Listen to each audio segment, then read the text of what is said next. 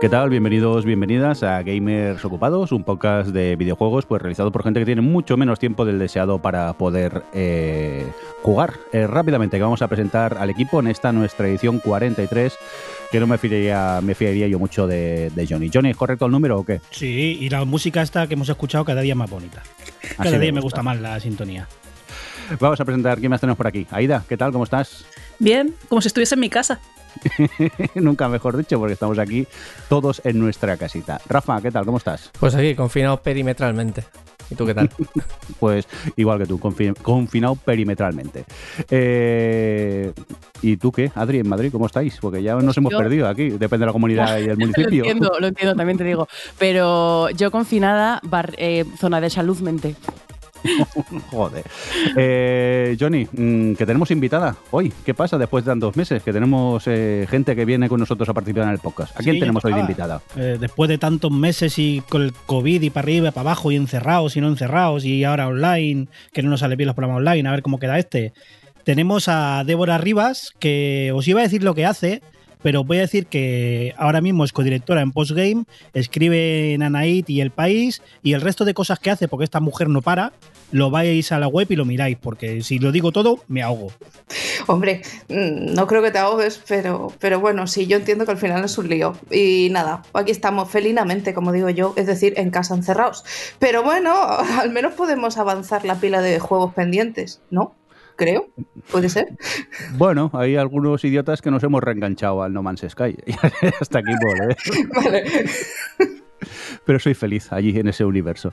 Eh, oye, eh, Johnny, eh, tenemos que pedir disculpas como porque normalmente grabamos a finales de mes, estamos a, a mitad del mes siguiente y finalmente hemos conseguido reunirnos porque la idea era intentar grabar todos en el estudio, pero tal y como están las cosas se ha complicado el tema y, y grabar online realmente nunca nos acaba de gustar porque se pierde un poco de como de espontaneidad y entonces eh, al final hemos hecho un invento, esperemos que funcione y a ver si, si podemos grabar un poco en condiciones, ¿no, Johnny? Sí, lo vamos a intentar a ver si nos sale. que somos un poco corticos. Y ¿Habéis visto el último capítulo, el que grabaron durante la cuarentena de Mythic Quest?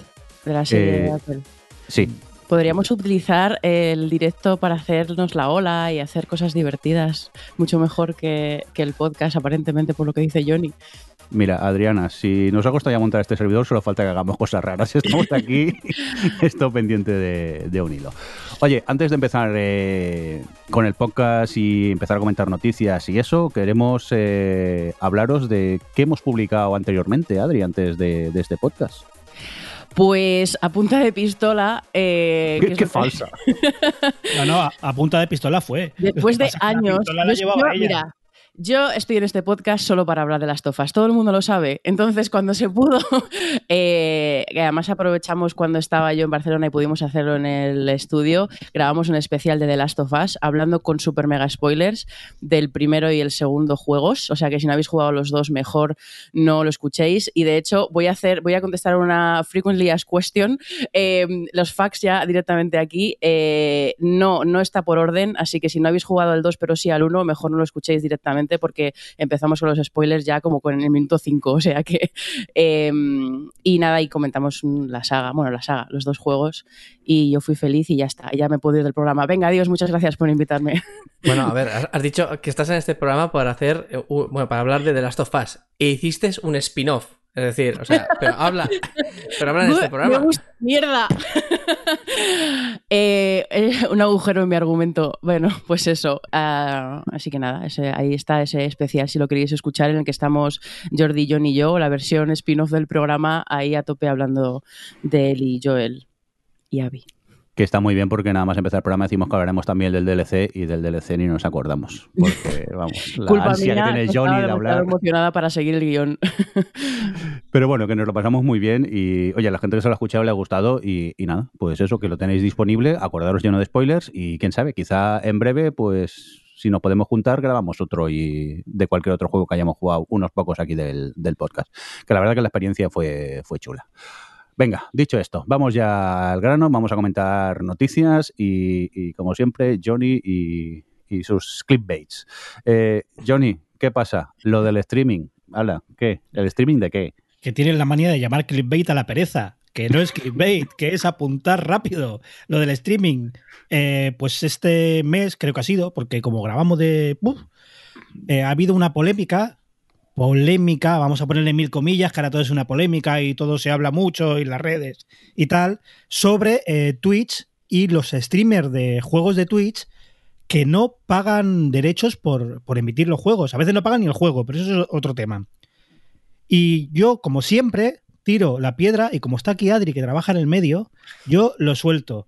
Porque yo ahora no puedo ir a YouTube, Twitch, cualquier plataforma de streaming y streamear una película, una serie, streamear X contenido, porque ese contenido tiene derechos. Pero con los juegos parece que la cosa como que hay carta blanca, hay gente que dice que sí, hay gente que dice que no, hay gente que no lo tiene claro como yo, que sé que hay gente más lista que puede pensar estas cosas. Allí que yo tiro la piedra y Adriana, a ver qué opina del tema. Hostia, o sea, eh, y este rinconamiento que me acabas de hacer, no me había planteado este tema en absoluto, pero es cierto que no lo tengo nada claro. Me parece una pregunta muy coherente. Em, quizá es, no lo sé, porque al final un gameplay, eh, el, gameplay para cada persona es diferente, pero, pero hostia, eh, sí que es verdad que, que estás mostrando, vamos, eh, cogiendo la, la, mm, la, comparación con las películas, eh, estás mostrando todo el contenido y para cierto tipo de juegos, quizá para juegos como los MMO, vamos, que sean, yo que sé, un juego de rol que directamente lo que es la historia, lo que es el juego, lo que está, se genera mientras juegas, entonces cada persona genera un contenido diferente entre muchas comillas, estoy hablando sin tener ni idea, ¿eh? Pero em, a lo mejor ahí pues, pues puede ser un vacío legal, pero en el caso de juegos mucho más narrativos y eso, ¿hasta qué punto eh, estás infligiendo esto? ¿No? No lo sé. Bueno, la, la, industria, ¿ha habido algún tipo, vosotros que estáis más de esta, al día de estas cosas, lo que es la industria ha tenido alguna reacción a esta polémica? ¿De cómo lo ven? Tengo mucha curiosidad ahora mismo. De hecho, hay, hay, varias vertientes y una es, por ejemplo, los juegos que directamente se nutren, se nutren de este, de, pues de material artístico. Por ejemplo, o sea, Rock Band, Rock Band, Guitar Hero, ¿vale? Es decir, eh, es, es, es, música que existe con su copyright, con sus, pues, pues, sus licencias pertinentes, ¿de acuerdo? Pero no solo estamos hablando de este tipo de música, ¿vale? Porque, por ejemplo, en Grand Theft Auto 5, ¿vale? También te metes en la radio y tiene una música que han creado para el juego. Pero hay otros juegos que tienen música que también han licenciado. Entonces, eh, ostras, si te metes en el coche a conducir y se pone la radio automáticamente, tienes que silenciar rapidísimo para que no suene ese tipo de música, ¿no? Por otro lado, ya digo, hay esto, ¿vale? Pero por otro lado, hay lo que es la licencia de cada juego. Recordemos que los juegos no son solo música, arte, modelos 3D, historias, es software. Y como software se legisla de una manera diferente y viene por la licencia de cada software. Es decir, no, eh, no es que sea, por ejemplo, copyright que es igual, se supone, para en, un país tú licencias con un copyright, pues es decir, el copyright es tuyo, ¿no? Pero tienes unos derechos, como unos derechos de autor y da igual si es música, si es eh, eh, un dibujo de más. Es, son tus derechos de autor y se aplican sobre esto.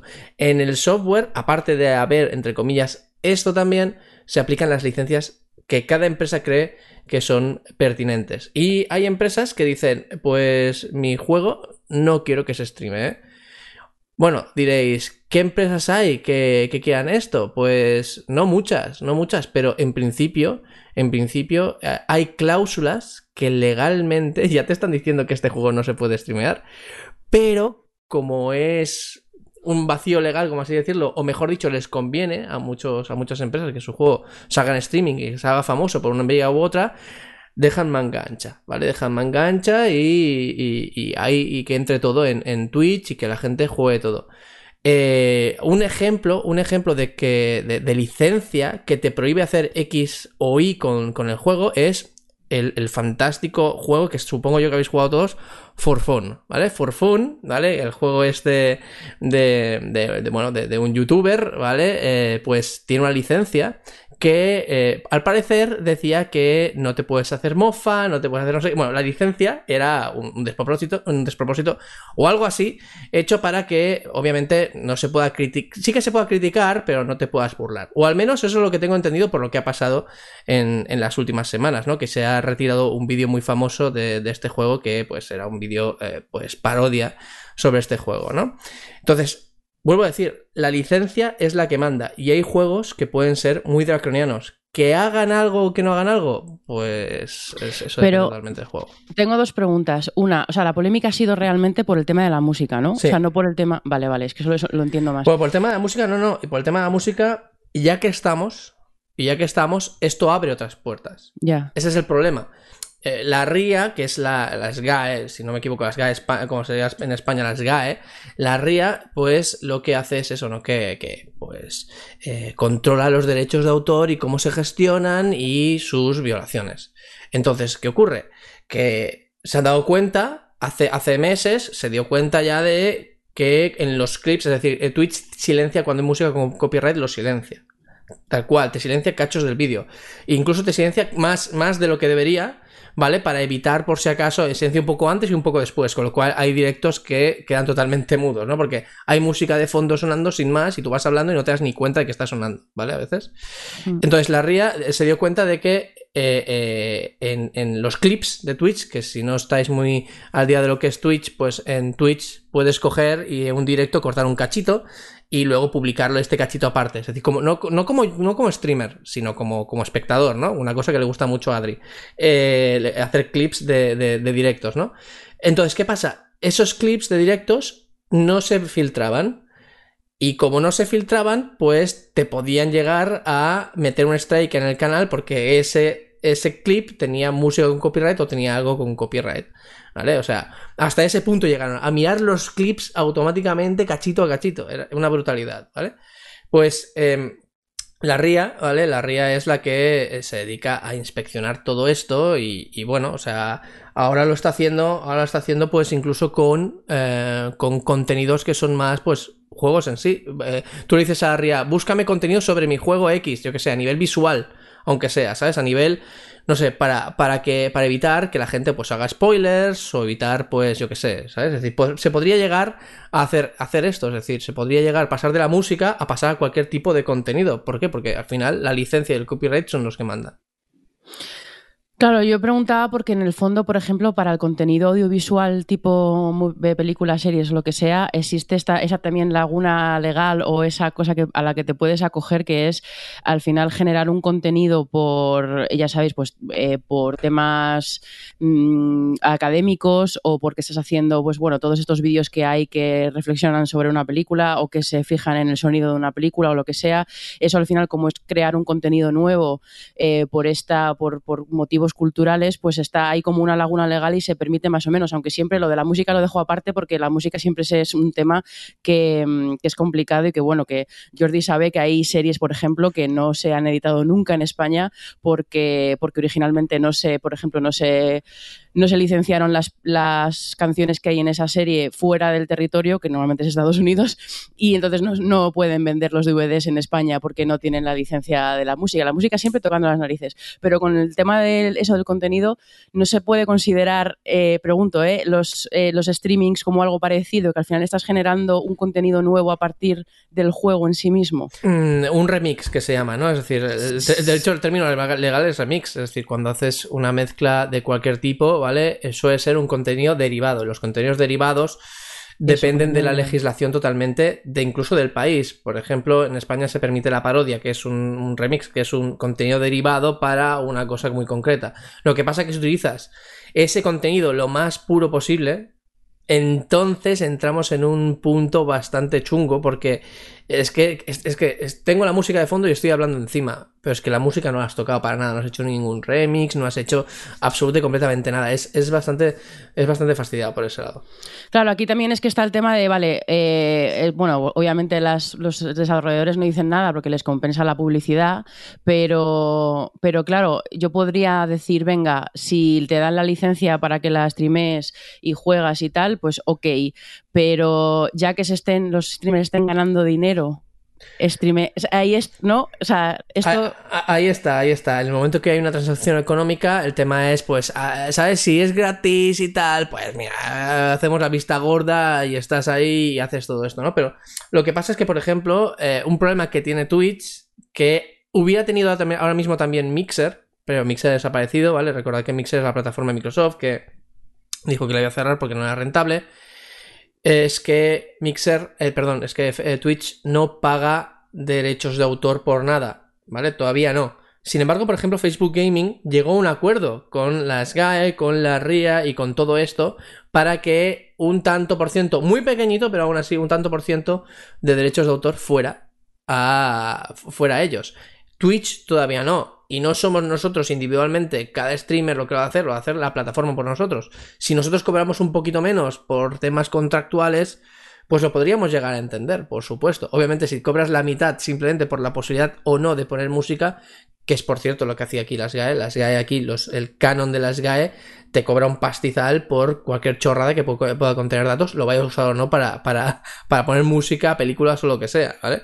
Entonces, eh, esto a gestionar la plataforma por nosotros y nosotros hemos que negociar con la plataforma, no nosotros con las GAE o con la RIA o con lo que sea. Mm, bueno, yo lo que quería aportar a este tema es que mm, a mí directamente no me ha tocado porque yo no suelo hacer streamings ni nada, pero sí que conozco a muchas personas que a raíz de la pandemia o incluso antes ya tenían canales y streameaban. ¿Qué pasa? Son canales muy pequeñitos y ellos mismos me lo decían. Dice, pero a ver, ¿cómo voy a pagar yo una tasa si ni siquiera estoy ganando nada? O lo que estoy ganando es tan mm, pequeño que realmente es que no me sale a cuenta. Con lo cual, es que es un problema porque hay gente que sí que es verdad que profesionaliza, acaba profesionalizando dentro de lo que cabe todo esto, pero luego hay canales muy pequeños que es que no llegan para, para eso y que a lo mejor dicen, bueno, pero es que yo lo hago por diversión o, o yo qué sé, o lo hago porque, mira, porque me aburro y quiero abrir el canal o, empezar, ¿no? Que siempre los empezar son bastante complicados. Entonces yo sí que vi mucha, mucha polémica en su día con esto, porque la gente ahora mismo no sabe muy bien, ¿no? Porque también lo que pienso yo es que, por ejemplo, cuando pides una clave de prensa eh, para analizar un juego, normalmente la persona que está en el otro lado eh, te pregunta, ¿no? Te pide referencias si no te conoce y dice, pero ¿para qué lo quieres? ¿Para un análisis de un juego? ¿Para streamear o lo que sea? Así que en parte, claro, las compañías también saben que existe eso, o sea que quizá también eh, creo que hay muchísimos factores y muchos, muchas personas involucradas y sí que estaría bien empezar a hablarlo como estamos haciendo y darle un poquito de margen para, pues, para generar debates, ¿no? Como, como habéis estado comentando aquí, porque es bastante interesante. Yo desconocía todo lo que habéis hablado sobre los canales, el tema de la música y todo esto. La verdad sí que conozco algo de derechos de autor, pero lo justo y necesario. Y creo que hay muchas personas que también les pasa lo mismo, ¿no? Que inician un canal y tampoco saben muy bien qué, qué encontrarse, ¿no? Solo lo hacen por diversión y, y punto Así que me parece interesante, pero también interesante a la hora de abordar esto desde diferentes frentes para encontrar una solución única y que no sea siempre que paguen los, los, mismos. Yo lo que estoy viendo con todo esto es, eh, para empezar, eh, ayer o anteayer recibí un comunicado de Twitch, eh, porque por lo visto tengo un canal abierto, ahí está, eh, diciéndonos que eso, que, recomendando que no pusiéramos este, eh, música de juegos en los directos, en plan de cuando vayas a una canción, la quitas. Para empezar, me parece como la solución más chapucera ever. O sea, como que la propia plataforma te está diciendo, por favor, no pongas juegos con música porque ya sabéis cómo está este tema y puede ser que os baneen. Es como, me imagino que a la larga, eh, pues Twitch va a intentar buscar una solución y una mediación y que será la misma plataforma la que intente mediar con, pues con las GAE, con la entidad que sea para poder poner música, porque es que si no, estás dejando de perder bueno, es que estás perdiendo pasta. Es decir, en Twitch, precisamente, una plataforma donde se están dando a conocer muchos juegos y se están consiguiendo ventas masivas, como haya podido ser con Fall Guys, con Among Us, eh, precisamente algo así, es, contraproducente, va contra la plataforma. Entonces, tienen que ser ellos mismos los que velen porque esto funcione.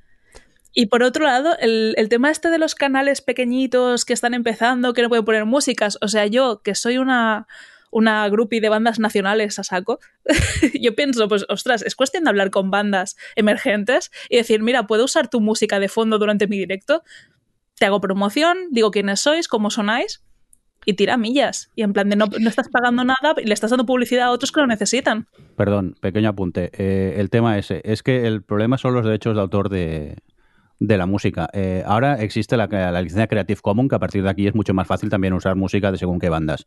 Pero si una banda está suscrita a la SGAE, no es la propia banda quien gestiona la, música, es SGAE.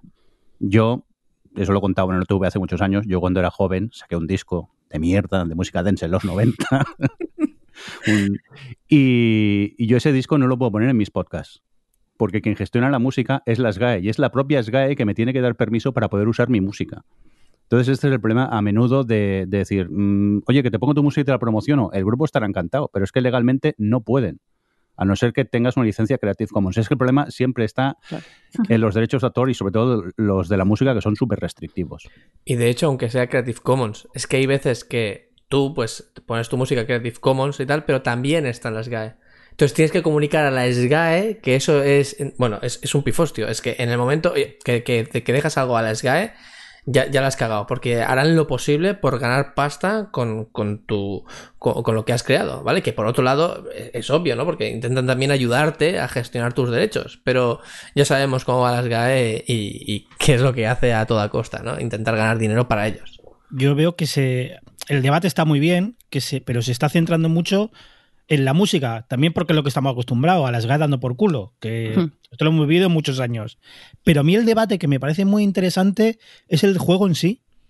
Porque si en lugar de música fuera una película, una película muda, yo tampoco puedo reproducir eh, la obra de alguien para lucrarme. Yo no puedo.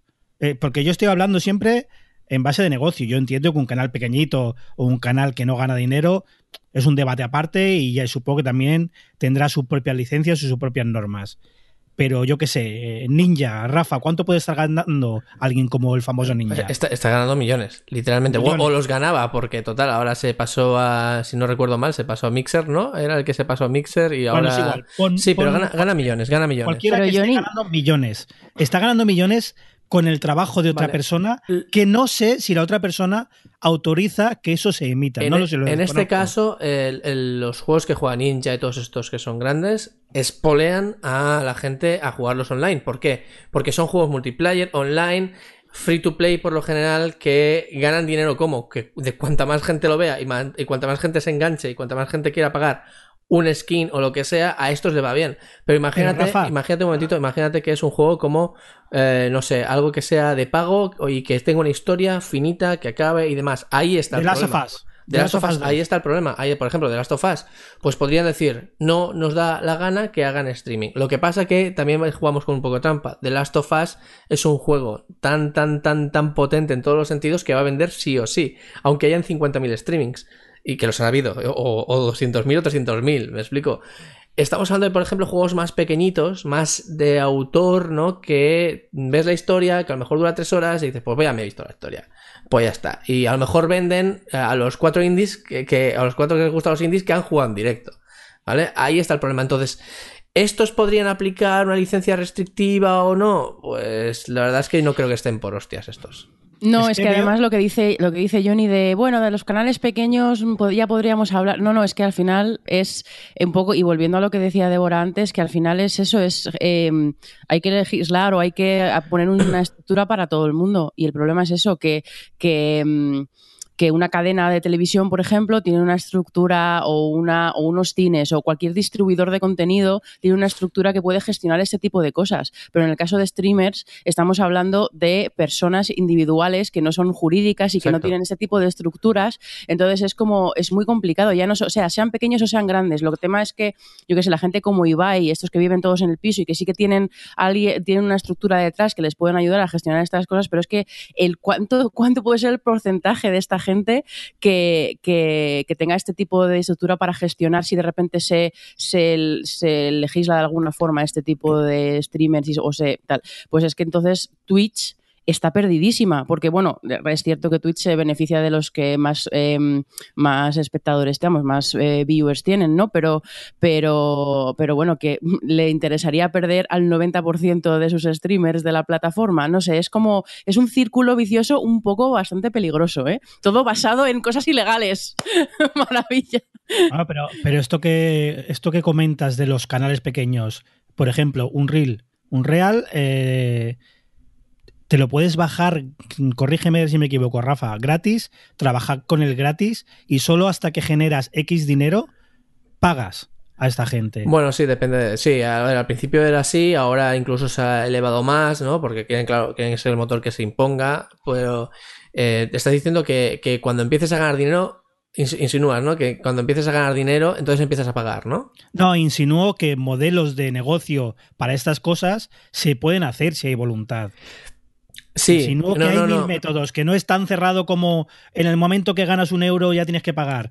hay formas y Ya, hay métodos de hacerlo. Mira, Sí. el- la SGAE, ya, ya tuvimos este, este debate, ¿vale? A, finales de los 90, a principios de los 2000, muy, muy vividamente, ¿vale? Con todo el tema de precisamente la explosión de Internet y que era el ánimo de lucro, ¿no? Es decir, el concepto de ánimo de lucro. Hmm. Pues a lo mejor tú te estás lucrando simplemente, aunque tengas pocos viewers, te estás lucrando personalmente porque te das a conocer un poquito y demás y eso te da un trabajo, ¿vale? Parece una tontería, pero la SGAE, la SGAE considera ánimo de lucro cosas muy, muy, muy, muy etéreas. Pero hay otra cosa, que es lo que estabas comentando tú antes, que me parece... Has comentado algo que es interesante, como que sí, estos streamers dan ventas, pero me parece algo completamente separado. Yo puedo tener, o tú puedes tener un contenido gratuito, un streamer, un streamer puede darte ventas, Y- y- pero aún así tú no querer que ese streamer reproduzca tu contenido. Me parece que me dé ventas no es una carta blanca para que haga lo que él quiera. De hecho, da ventas y las quita. Es decir, hay, hay muchos juegos que ha- se ha demostrado que por culpa de el los streamings han vendido menos. Porque son historias Sí. cortas y demás y carecen de interés la rejugabilidad, con lo cual ya lo has visto y chicha curado. Pero quiero decir que yo separaría Pero, del debate sí, sí, sí. el tema de que me dé o me reste ventas Sí, sí, sí. a que pueda o no pueda emitir. Ahora, ahora iba a eso, simplemente quería dejar claro esto, ¿no? Que, que no todo, no hacer streaming de un juego da ventas, puede ser todo lo contrario. Entonces, el hecho de, el hecho de que tú, pese a saber que te va a dar ventas, ¿vale? Pese a saber que te va a dar todas las ventas del mundo el juego y digas, Buah, pues venga, vamos a hacer un juego multiplayer online, tú eres el último como creador y como el que pone la licencia que decide qué se hace con tu producto. Y puedes retirárselo, retirárselo a todo el mundo. Lo que pasa es que tú, como usuario, el que juega, ha de leerse las licencias que no lo hace ni Cristo. ¿Vale? Y también decidir qué hacer en sus streamings y no hacer en sus streamings. Yo decidí no poner música en mis streamings que no sea Creative Commons. Y la música que suena pues, cuando hago streamings por la mañana trabajando y cuando hago streamings por la tarde jugando o haciendo un poco el chorra, em, por la mañana es Lofi Creative Commons y por la tarde pues es eh, pues una- unos cuantos discos que tengo de, de, de- Vaporwave, eh, también Creative Commons. Oye, ¿y los, ¿y los derechos de la música de Jordi? ¿Deben ser muy caros? Yo, yo estoy, Por favor, por favor. yo estoy eh, por hagamos- comprarlos. Total, Hacemos- hagamos hacemos un un este conjunto para comprar los derechos de Jordi. Poder es- emitir, poder emitir con su música. ¿Hago un juego Mira. musical con la música de Jordi? pandilla de mamonazos. Oh, te lo pago, te lo financio. Yo, también te lo financio. Voy a abrir un. Kickstarter. Pandilla de mamonazos. Que os compartí el, el vídeo que alguien lo ha subido a YouTube, que no sé quién es, y no le hicisteis ni caso en el canal del Telegram. Vídeo, yo, Yo vi sí una vi. Yo vi Bueno, sí, era la carátula. solo y sonaba la música mala. Volverlo a poner. Era joven. Eh, oye, eh, ¿queréis comentar algo más sobre este tema o, o vamos avanzando? ¿Cómo lo Yo, voy a hacer la coletilla final de decir, ostras, me- me parece una oportunidad de negocio brutal el poder ahora decir, pues mira, voy a dedicarme a hacer música con Creative Commons para venderla en paquetes a los streamers y en plan de y te forras. Hombre, sí, es En Creative este momento de limbo es el, el perfe- el momento perfecto para decir, voy a ponerme a componer como, como si no hubiese mañana. No, A más yo- Creative Commons ponerla en la licencia bara- muy baratita. Sí, Sí, plan, porque yo claro, ponerme a vender música gratuita como plan le veo fisuras. No, pero. No, porque la puedes usar. Ese sistema ya existe. Hay páginas que se dedican simplemente a eso, a crear música, tú pagas una licencia o por canción o bueno, nuestra sintonía de entrada, Ya, ¿no? aunque es eh, Creative Commons, eh, si tú pagas creo que 9 dólares, creo que en ese caso era barato, eh, puedes usarla para lo que quieras en Sí, tus sí. proyectos. De hecho, la- Entonces hay gente que se dedica a eso. La, la Creative Commons se puede configurar, es decir, hay varios niveles de Creative Commons. La Creative Commons 0, por ejemplo, es la más permisiva, es la que puedes usarlo para lo que quieras, incluido proyectos comerciales y ni siquiera has de nombrar autor. Luego hay una que puedes hacerlo para lo que quieras, pero nombra al autor. Luego y tal. Y luego hay una que es, si es para usos gratuitos, pues úsalo para tus proyectos, pero si es de pago, pues tienes que pagar una licencia y punto. Entonces, se puede hacer, se puede mirar y, y, oye, y la música que hagas Jordi a partir de ahora, pues hacemos Creative Commons 4, ¿vale? Que es esta misma. Digo, si toda la que tenemos, la que he hecho para los pocas, normalmente es, eh, úsala si quieres. Y total, me da igual. Eh, que por cierto, que le estamos pegando muchos palos a las GAE, que posiblemente se los merezca, pero que aparte en España hay muchas más asociaciones de derechos de autor, ¿eh? que no son solo ellos los que, los que piden dinero, que hay, unas pocas más también. Eh, venga, vamos a continuar con más cositas. ¿A quién le toca? Venga, Adri, tú, cuéntanos. Ah, yo quería plantear una duda como, como noob de todos estos temas. Y es que, bueno, me cogí un mes para jugar a algunos juegos en el arcade, en el Apple Arcade. Y, y hay una cosa que me flipa bastante, que es la diferencia de precios entre plataformas. Porque, por ejemplo, eh, estuve jugando a Tangen Tower, que luego lo comentamos, pero en Switch, que yo tiendo mucho a mirar si algo está en Switch primero, eh, está a 10 16 euros, ¿vale? En Steam está a 12 y yo he pagado, eh, ¿cuántos son? 7 euros del mes de Apple. Entonces, eh, me gustaría que me contarais cómo se gestiona esto de cara a los que han hecho el juego, ¿no? Juegos además de, indies o pequeñitos como son el Tangle Tower. Eh, ¿Paga Apple la diferencia porque le compensa tener a la gente en este ecosistema que han creado ellos? Eh, ¿Los desarrolladores cobran? Bueno, no sé, ¿cómo, cómo se gestiona ese tema y, este tema y por qué la tanta diferencia entre plataformas y por qué Nintendo siempre es la más cara? Miramos todos a Rafa. vale, pues realmente eh, el negocio que hay detrás de Apple Arcade para los desarrolladores no está nada mal, sobre todo si eres indie. Has de llegar a acuerdos con, con Apple y cada caso es diferente. Y sinceramente puede llegar a ser lucrativo en tanto que Apple, la gran mayoría de casos, paga el desarrollo. Es decir, eh, este juego, por ejemplo, eh, no, sé cómo, cada juego es diferente, vuelvo a decir, pero en muchos casos os paga el desarrollo, o al menos gran parte lo financia. E incluso puede llegar, e incluso puede llegar a dar equipos para que esto se lleve a cabo. Es decir, tú puedes tener un juego muy interesante, muy bonito, pero no lo tenías pensado sacar para Apple o Apple Arcade. Si llegas a un acuerdo con Apple, vuelvo a decir, puede darte un dinero para que lo acabas de desarrollar, más equipos o licencias o lo que sea para que tu equipo pueda trabajar en ello. A pesar de que Apple sepa que va a estar en otras plataformas. No, no, no, es que eh, va a estar en otras plataformas, pero no está en Android, que es lo que importa. Es decir, Apple siempre pagará una exclusividad. Ojo, hay varios tipos de exclusividad dentro de Apple. Una de ellas es la que paga y las otras es las que te, digamos, eh, asesora que no esté en otras plataformas si quieres estar en la portada de Apple, ¿vale?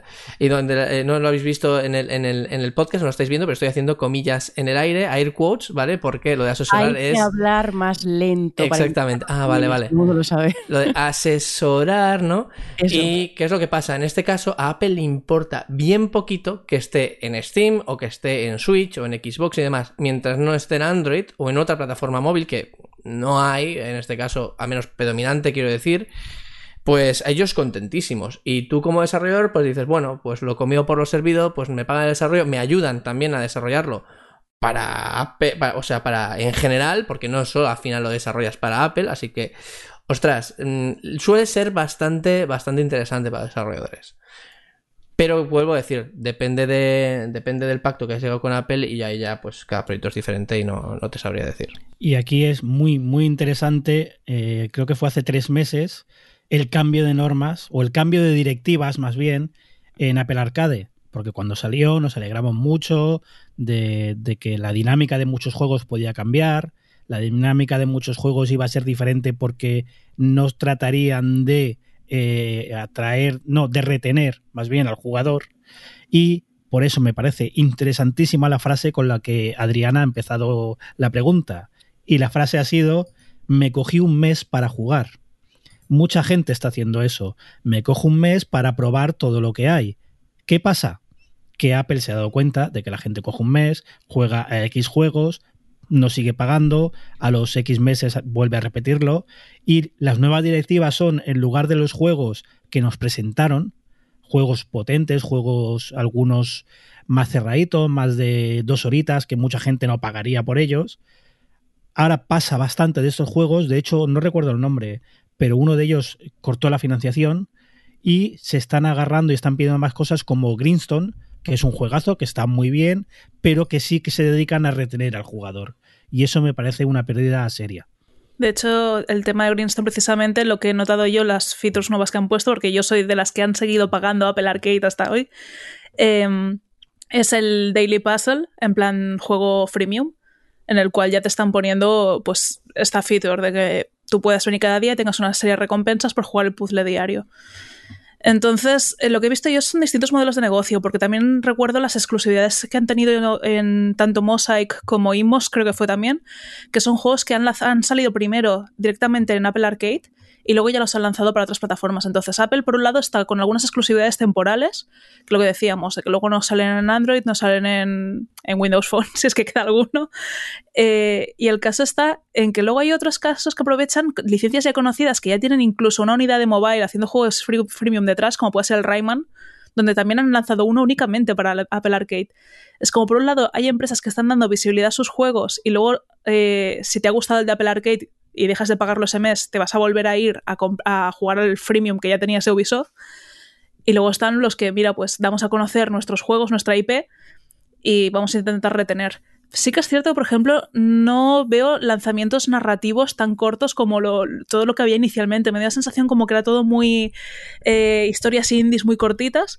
Y ahora, por ejemplo, ha salido el Reigns Beyond, que no es cortito porque tiene una rejugabilidad de la, de la hostia, porque van saliendo clones y clones y clones y te puedes tirar ahí la vida. Yo creo que ya se está notando mucho en el catálogo actual que no está acabando de, salir lo que inicialmente se prometía. Sí, la verdad es que, a ver, no, nos engañemos. A Apple, o sea, le, ha fallado un poco la estrategia. Le ha fallado un poco la estrategia y sobre todo a los indies también les ha fallado un poco la estrategia. Em, que estaba bien, que no, no, era interesante, pero al final, al final la Apple se ha dado cuenta que tener juegos de dos o tres horas que te los acabas y ya está y no enganchan a la gente para seguir X meses, sino que me doy de baja ahora, ya veré si el mes siguiente me viene, me bien o no. Em, es algo que, bueno, pues parecía que iba a salvar Apple a los juegos indies, a los juegos free to play, o sea, a los juegos que fueran todos free to play, sino que fuera tú pagas, te lo pasas y se acabó. Y al final, pues obviamente no es así. Eh, un poquito quizás sí, pero, pero tampoco ha sido así. Oye, Rafa, ¿y lo que comentaba Adri de los precios? Es, en parte hay una estrategia muy grande de, pues, pues eso, no es decir, como, como en Switch, eh, Adri lo ha dicho, de hecho, primero miro en Switch y luego miro en las otras plataformas. Es que yo también, es decir, yo ahora, por ejemplo, por The Witcher 3, he pagado, pues, eh, pues eh, he pagado más de lo que sería por, por, la versión de PlayStation, que, que, se ve mejor, que tal, que la tengo también conectada a, la, capturadora para hacer streaming y todo esto, pero la prefiero en Switch. Lo prefiero en Switch porque es que, es que me lo puedo llevar a cualquier sitio, es mucho más cómodo y, y, está ahí, no sé, es, es muy diferente. Entonces, no, eh, no es que sea porque Nintendo cobre mucho más que la competencia para aportar sus juegos, que quizás un poquito sí, en tanto que el kit de desarrollo puede ser quizás más caro, que puede que haya más intermediarios de alguna manera, pero al final es, es meramente por, porque Nintendo te recomienda poner precios altos porque eh, lo van a comprar, mucha gente lo va a comprar porque es, la consola y es lo que hay. Mucha gente tiene Switch y no tiene una PlayStation, por ejemplo. Y también porque luego hay rebajas y juegan mucho con, esto también. Es decir, las rebajas digitales de Nintendo siempre mantiene los precios muy altos, ¿vale? Porque luego hace rebajas y ahí es donde vende. Entonces, no saques el juego al mismo precio que la competencia porque le restas valor a la versión de Nintendo. Pero bueno, resulta que, que, Steam es un poco diferente. En Steam pues ya es, es, es, un poco más viva la virgen, cada empresa decide, aunque, aunque los de Valve te, te, recomiendan un precio u otro, en Steam es un poco más viva la virgen y sabemos que en PC se piratea más, ¿vale? Cosa que en Switch es más difícil. Entonces pues lo pones bajo y si, si te lo pirateas es que, es que realmente no tienes excusa, ¿vale? Porque hay el mismo juego en Switch te puede costar el doble que en PC o incluso más si hay alguna rebaja, algún bundle o lo que sea. Y es eso, más que nada la, filosofía de precios de Nintendo es esa, como tienen no el monopolio, sino que pues tiene un mercado fiel que si el juego lo vale, pues, pues lo pagará. Mm, sin más, lo pone a ese precio y también esperando que, haga una rebaja, que lo hace muy puntualmente, los juegos top lo hacen muy puntualmente las rebajas. Luego tenemos juegos que, que te dicen que costaba 19.99 y lo ves a 90, 99 céntimos que esto no se lo cree nadie, que costaba 19,99 y efectivamente te lo compras y no costaba 19,99. Es que no costaba ni 50 céntimos. Pero, pero es que hasta ports que, que, son de Android y que cuestan, bueno, un Android, que están gratis en, en eh, Switch están a tres pavos que dices, pero vamos a ver, que lo tengo en el móvil. Exacto, de, Android o de iOS, los juegos móviles portados a Switch hay, hay unos cuantos, precisamente porque es que portar los juegos no es caro. Portar el primero sí que es caro, pero luego si ya tienes toda la plataforma, lo, lo suyo es empezar a aportar, empezar a aportar, aportar para hacer rendir precisamente toda la infraestructura que te has tenido que montar para publicar en Switch. Sí, yo iba a añadir eso, lo que comentabais del tema de los precios. En Switch, para mí, eh, yo creo que en partes también estás pagando esa sensación de juego más cómodo, ¿no? Porque puedes jugar donde quieres y demás. Pero sí que es cierto que Switch es la típica plataforma que si tienes eh, un poco de paciencia, sobre todo con indies, eh, por 10 euros te puedes llevar cuatro o cinco juegos en, rebajas. Y esto es también muy común. Yo, por ejemplo, miércoles, jueves, cuando sé que actualizan, yo me meto ahí y digo, a ver, y ves que la sección de ofertas pues tiene 672 ofertas, 500 y pico, dices, esto es una locura, luego te, te cagas en la madre que los parió porque los filtros funcionan como funcionan, pero, pero está bien eso, ¿no? Y mi sensación es esa, es un poco que estás pagando ese poco más en algunos lanzamientos, que no siempre, pues si te esperas es lo que digo, suelen bajar bastante rápido, precisamente por la comodidad. Y, no, a ver, no me parece, no me parece mal. Eh, entonces, bueno, mm, me parece que es un modelo como otro cualquiera. Nintendo sí que, por ejemplo, con sus IP ha sido siempre muy fiel y siempre ha dicho que los precios son los que son y no, y no suelen bajarlo precisamente porque creen que no debería de bajarse el, el valor de lo que cuesta un desarrollo y de lo que cuesta un videojuego. Así que, a ver, son formas también de enfocarlo, ¿no?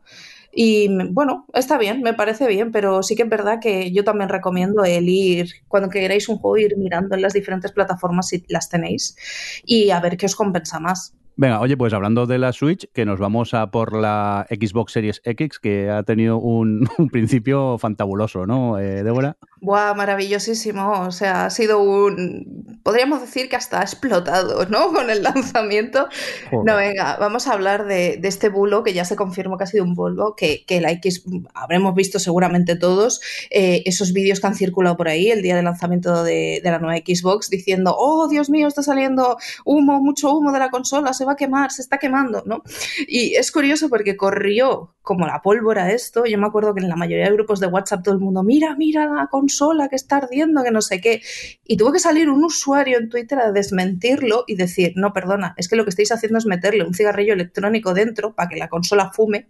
Eh, no sé si metieron otra cosa. Yo ahí ya no voy a preguntar. Yo he, visto que era el humo de vapor en plan, de si te lo echas, como lo que hace esa, la ventilación de las series X es meterlo dentro y luego sacarlo, el efecto era pero con un vapor. Sí, sí, sí, o sea, es, es, como, como poner incienso, ¿no? O sea, tienes la, una consola que te ha costado 500 pavos, bueno, yo qué sé, o, más, y dices, ¿qué hago con ella? Pues en vez de jugar, pongo el incienso y así nos relajamos todos. Le pones, la pones encima de un tapetito, ¿vale? Y le pones como si fuera incienso y ya tienes ahí la, escenita típica de, de, casa de tu madre.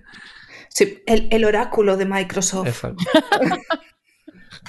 Entonces es muy curioso porque lo que comentábamos, bueno, lo que comentaban en, la, comunidad y en, las páginas que después de noticias que cubrieron esto fue un, joder, dice, pero es que ha tenido que salir un usuario a, a decir, no, por favor, no, esto no es así, comprobad las cosas antes de creeros estos bolos. Y es lo que comentábamos siempre, la guerra de las consolas. que enseguida estamos, preferimos cargarnos una consola de 500 pavos a decir, bueno, pues a lo mejor sí que ha salido bien o ha salido igual de bien que PlayStation, ¿no? O sea, es, es, como, mínimo, como mínimo curioso, pero las imágenes eran bastante preocupantes y todo el mundo, yo no me compro la consola porque es que si no se me va a quemar. Y piensas, bueno, pero no sé, no creo que se vaya a quemar así como así, pero vale. Lo mejor de todo es que la propia Microsoft, bueno, la cuenta de Xbox hizo un Twitter o sea, un tweet avisando de que por favor no creemos que, o sea, no nos creíamos que tendríamos que decir esto, pero no vapeéis en vuestras eh, Xbox Series X.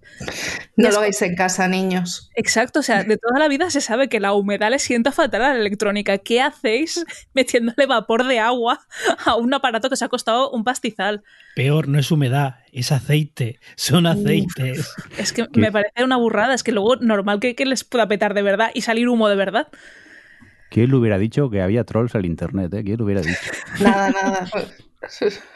En el, y en el mundo de los videojuegos. ¿Qué dices? ¿En serio? Pero si es una comunidad súper sana. Nada, Que por cierto, yo no quiero acusar a nadie, pero Johnny en el grupo de Telegram del, del podcast mandó la foto. Onda, que no, De foto no, mandé el vale. vídeo. Ah, bueno, vídeo, es verdad. ¡Hola! Que dijiste, fa, que digo, vale, pero gracioso. Eso sí, Nos volvemos así en este grupo. Así, en eso te doy la razón. Yo la retuiteé con un comentario este de Habemus Papam. Eh, porque sí, porque me gustó mucho. Hostia, pues colgarla de dos cordeles del techo y empezar a moverla así como si fuera un botafumeiro, yo lo veo, ¿eh? Oh, ya ves. Pues eh, dejar la consola y jugar, hombre. Una, de las cosas que creo que interesantes de todo esto es realmente el, el- efecto de early adopter, ¿no? Es decir, es que mm, van a pasar, van a pasar cosas así. Y ahora, aunque sea con un vapor o que sea lo que sea, luego cuando, cuando venga de verdad una Xbox Series X ardiendo, no nos lo vamos a creer. Pero, a ver, no tiene por qué ser tan exagerado. Ya está ocurriendo y las Xbox, si no es que estén ardiendo, sí que es verdad que, igual que pasará con las PlayStation 5, se están empezando a colgar de maneras muy raras, muy locas, e incluso en algunos casos eh, que, no se pueden ni siquiera volver a encender. Sí, esto eh, lo que quería comentar era las consolas, algunas se están apagando de golpe y hay otras que ya han reportado que el CD, el lector de CD, hace mucho ruido. Claro, ¿qué ha pasado con todo esto? Que el problema es, eh, no es algo que hayas visto que le haya pasado a un usuario o dos, es que yo ya conozco a tres personas de mi grupo de amigos, los cuales están sin Xbox ahora mismo porque la tienen que mandar a reparar. Y el problema está que como han tenido tantos problemas para la producción de estas consolas, por todo el tema COVID, por todo el tema de hemos vendido por encima nuestras posibilidades, ahora mismo hay un problema de estocaje brutal. De hecho, ya se sabía que, que esta Next Gen eh, de salida, pues o la tenías reservada o el día de salida no podías comprarla, o a lo mejor en algún sitio tenías suerte. Pues está pasando que se van a tener que enviar a reparar esas consolas porque eh, Microsoft no puede darles una de reemplazo. Y ahora hay gente que está pues un poco a la espera de decir, bueno, ¿qué hago? ¿Me espero a que Microsoft tenga otra vez reemplazo porque quiero una nueva? No me fío de que esta me la reparen y vuelva a fallar. O, la mando a reparar. Pero es eso, es decir, al final nos tenemos que recordar también de- del efecto de las tres luces rojas, ¿no? Que las Xbox, y de hecho a mí me pasó con varias Xbox 360, se acababan colgando de manera mortal porque el procesador, de tanto calentarse, eh, la, la, la- Se la desoldaba soldadura, exactamente, se desoldaba. Y, y acababa, pues, aunque fuera, no fuera suelto, no es que acababa colgandero, pero aunque que se soldara dos pines y eso ya moría instantáneamente. Y, y pasó también con algunas PlayStation, que, que, que se- se- el- internamente el hardware se estropeaba y, y ya está, y está muerta la consola. Esto va a pasar y va a seguir pasando siempre, sobre todo a los, a los early adopters, es decir, los que la compran por la ansia de comprarla, nada más salir y todo esto, por el hecho de que, sobre todo hoy en día, por ejemplo, ¿por qué nos enteramos? No nos estamos enterando porque lo veamos en las redes sociales de cualquiera, nos estamos enterando porque vemos en las redes sociales, sobre todo, aparte de amigos, obviamente, de youtubers, de streamers y demás, que tienen millones de seguidores, que se compran la consola para hacer sus streamings o para hacer la novedad y ser los primeros y estar ahí. ¿Y qué ocurre? Pues que se entera más gente todavía de la que se enteraba antes. Hombre, eso de que se la compran, ya te digo yo que no. Bueno, pero, porque- pero si se la dan tampoco les ha salido muy bien, ¿eh? Si Lo, sé, lo sé, lo sé. Bueno, de hecho, de hecho, ah, también hay, hay un poco de polémica de esto, ¿no? ¿A quién le dan las consolas y demás? Pues se las dan a quien crea Microsoft o a quien crea Sony que se las tiene que dar y ya está, ¿no? Pero, bueno, eh, al final es un medio de promoción, es decir, no les cuesta tanto. Tú das 500 euros a una persona por hacerte promoción o le das una consola que cuesta 500 euros en el mercado, pero a ti te cuesta bastante menos, ¿no? Es decir, eh, fabricarla. Pues yo veo bastante buen negocio ahí en enviarles a mil Bueno, streamers, mil streamers, una consola que a nivel de promoción te va a costar muy poco y encima pues vas a tenerlos contentos y vas a ver el catálogo. Lo que pasa que en este caso está saliendo un poco rana. Tampoco tanto porque estamos muy acostumbrados, creo yo, a todo lo que ha pasado en el pasado y, y- y que, es, que es eso, tres luces, tres luces rojas que nos ha ocurrido a muchísimos. A tres luces rojas nos ha ocurrido a muchos más de una vez, Exacto. sí. pero aquí lo importante, porque estas cosas pasan y tecnología pasan, y hoy en día, con la tecnología de hoy en día, pasan y va a seguir pasando como dices tú. Lo realmente importante es cómo responde la compañía. Las tres luces rojas pasaron. Microsoft, ¿cómo respondió? De forma excelente, porque aquello era una maravilla. Anunciabas tres luces rojas, venía un mensajero, se llevaba la consola y te traía otra. Punto. Tres veces lo hice yo. Tres. Madre mía. Es bueno, pero ahí es cuando tiene que dar Microsoft, ahí lo hizo muy bien, de cara a, a marketing y a demostrar la fuerza de la marca. Ahí Microsoft perdió mucho dinero, estoy convencido, porque eran muchos viajes, pero se portó. Y como usuario de la marca, uno tiene la confianza. Me consta que PlayStation 3 cuando petaban tenías muchos, muchos problemas. Sí, sí. A ver, yo las tenía de segunda mano, ¿vale? Las consolas ya estaban más que gastaditas, entonces ah, incluso me las intentaba reparar yo de alguna manera, ¿sabes? Había un truco que metes la, consola, metes la consola en el horno, ¿no? Y entonces, bueno, es otra historia que un día os contaré. Pero... Este hemos hecho con una consola de Albert de Valo, que tú lo conoces. Sí. Se le horneó en, uno, en un horno con pasta térmica eh, la placa y le aguantó unos siete meses más la consola. Sí, sí, sí, cositas así, son los hacks de la vida. Pero, pero bueno, sí que es verdad que, que tengo constancia de que, de que Microsoft se portaba y de que Sony pues lo tenía un poco más difícil. Hay una feature que no contábamos con la Xbox Series X nueva, que es la, la, feature de dar calorcito a los gatos. O sea, he podido ver un amigo como tenía un problema de la gata se me está subiendo encima de la consola porque desprende calor por, por la parte donde otra gente desprende el humo del vapor. Y, y, esto no sé yo si va a ser un problema a la larga. Es decir, quizá la gente de Microsoft tiene perros en casa y no han pensado en esto, pero tener una máquina enchufada que va dando calor, que lo va disipando hacia arriba, no han tenido gatos beta tester. Claro, es que les ha faltado testear con gatos. Imagínate el gato soltando pelo encima, echándose la siesta encima de la consola, porque la consola, recordemos, es bastante grande. Y a ver, quizá un gato de 6 kilos no, pero uno de 3 se te mete ahí tranquilamente. Eh, me, me, ha parecido una, una, experiencia curiosa. Y luego otra experiencia que ha tenido un compañero, bueno, compañero en Game Over, eh, Javi, nos comentaba que la, el cambio que ha hecho de, de la Xbox One a la Series X ha sido tan fluido, tan sin problemas, que ha perdido toda la experiencia esta de juguete nuevo, ¿no? De cuando tú abres la consola, ves el menú, ves todo nuevo, voy a mirar qué opciones hay. Al haber hecho una especie de backup muy similar a los que pasa con Apple, de cuando haces un, Time Machine en un, MacBook o cuando haces una, una copia del, iPhone, eh, claro, ha perdido toda esa magia de decir, vale, el cacharro por fuera es distinto, pero por dentro lo estoy viendo igual, porque la interfaz nueva ya se estaba viendo en la, en la One. Es como ¿No es la sensación esta de que se ha perdido un poco esa magia inicial con todo esto de los backups? Porque a mí me ha pasado también de cambiar de un móvil, un iPhone 4 a un iPhone 8 pasé, y el cambio fue muy fluido. Y es en plan de, ostras, es que ahora tengo un cacharro que vale, que va a hacer mejores fotos, pero por dentro me da sensación de seguir siendo lo mismo, que luego obviamente no corre igual. Pero es una forma de quitarle el encanto y la magia al, al, al abrir un juguete nuevo. Eh, a ti porque te gusta trastear, pero yo creo que a, a mucha gente para ellos será un, un, lujo no tener que complicarse con menús y configuraciones. El pum, ya estoy jugando otra vez. Ellos estarán encantados. Yo lo entiendo desde nuestro punto de vista que nos gusta trastear, pues, pues sí, es una putada. Sí, pero eso también ligado a que no hay nada nuevo exclusivamente para, para Series X, también hace que, pues, ostras, dices, me he comprado una Xbox One X más potente. Ok. Como que no hay nada nuevo, hay graficazos. Sí, Por pero... eso ya uno vive suficientemente. Grafiques. Bueno, ah, también ha habido mucha gente que no tenía la One X y ha decidido hacer directamente el paso a la nueva. Entonces dices, sí que te compensa.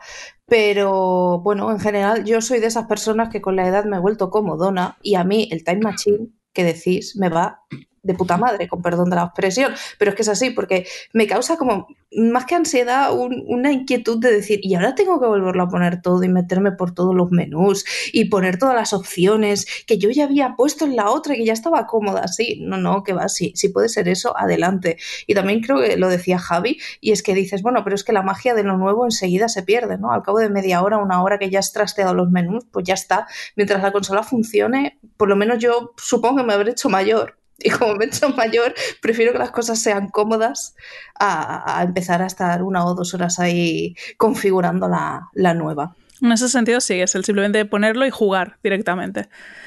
Eh, por último, el tema este de, del catálogo, o sea, de lo que estamos diciendo también, ¿no? De las eh, consolas, que no hay suficiente stock y, por ejemplo, no se puede enviar a reparar y todo. Claro, nos hemos encontrado que hay un problema eh, a nivel mundial de estocaje de, Next Gen en general, porque también Sony está afrontando el mismo problema a pesar de no haber lanzado ya las consolas. Pues, ¿qué ha pasado? Que la gente las está poniendo, o sea, consolas que valen unos 500 euros, las están poniendo pues hasta por 5.000 dólares en eBay. Es decir, hay gente que se ha dedicado a especular con las consolas Next Gen, a pesar de que es eso, de que sí, seguimos viendo que son early adopters, que son gente que a lo mejor se encuentra con una consola que está rota, pues gente que ha comprado la consola y ha decidido venderla porque se va a sacar mucha más pasta eh, por el hecho de vender la consola y esperarse más adelante que vuelva a haber stock para toda aquella gente que tiene esa ansiedad, ese, pues lo que decíamos, ¿no? De ahora no, hemos comentado el tema de, de, Ibai, pero Ibai va a hacer un corto de unboxing, o no sé si es un corto, una película o qué es, dirigido por Jaume Balagueró. No sé si este tema lo, estuvisteis viendo. Se hizo un directo en Twitch, un directo normal de, de Ibai Llanos, en el cual al final del directo, pues él se supone que iba a abrir una consola especial, de una edición especial de la PlayStation 5. Y en el momento en que la abre, se baja la ventana que tiene al lado, empieza a temblar todo. Bueno, se les empieza a ir las luces, aparece un señor vestido como, como los eh, secuestradores o ladrones de la casa de papel, con un lanzallamas, entonces empieza a irse todo muy de madre, pero aún estando en directo. Y al final todo esto era una promoción para Netflix con colaboración de PlayStation, de Jaume Balagueró y de Ibai Llanos. Entonces, ¿no? El, cómo eh, se está generando un hype alrededor de todo esto mediante influencers y youtubers y, y ya no la prensa especializada, que es lo que conocíamos hasta ahora que eran los que hacían la review de cómo es el rendimiento y cómo tal, sino simplemente el que salga el famoso turno diciendo ¡guau, cómo mola esto! Por cierto, eh, Sony, que estamos en casa esperando a ver que nos mandéis la Play, que, que ya va a llegar. Más que nada porque, claro, aquí esperando al mensajero todos los días y es un poco complicado. Con lo de ocupados no, no les convencemos como target de tenerlo el día uno. Tampoco lo hacemos caso. Asco a Microsoft, ¿eh? Es decir, que sí. Por supuesto, por supuesto. Oye, vamos a continuar con más cositas, si os parece. Y Rafa, que te has enfurruñado un poco, ¿o qué? ¿Yo? No, yo no me he enfurruñado nada. ¿Cómo que no? Con las Facebook Quest 2. No, no, no. No, no, me, no, me, no me he enfurruñado nada porque he decidido no comprármelas. Es decir, ah. resulta que, pues ya sabéis, ¿no? Acaban de salir las, las nuevas gafas de realidad virtual chachihuachis, que son las Oculus Quest 2, perdón, las Facebook Quest 2, que, bueno, pues son unas gafas independientes, es decir, que no necesitan ordenador para funcionar, no necesitan ser conectadas en ningún sitio para funcionar, pero también podrían llegar a hacer streaming de lo que veis en ordenador y jugar a juegos de realidad virtual de ordenador mediante cable o mediante wifi.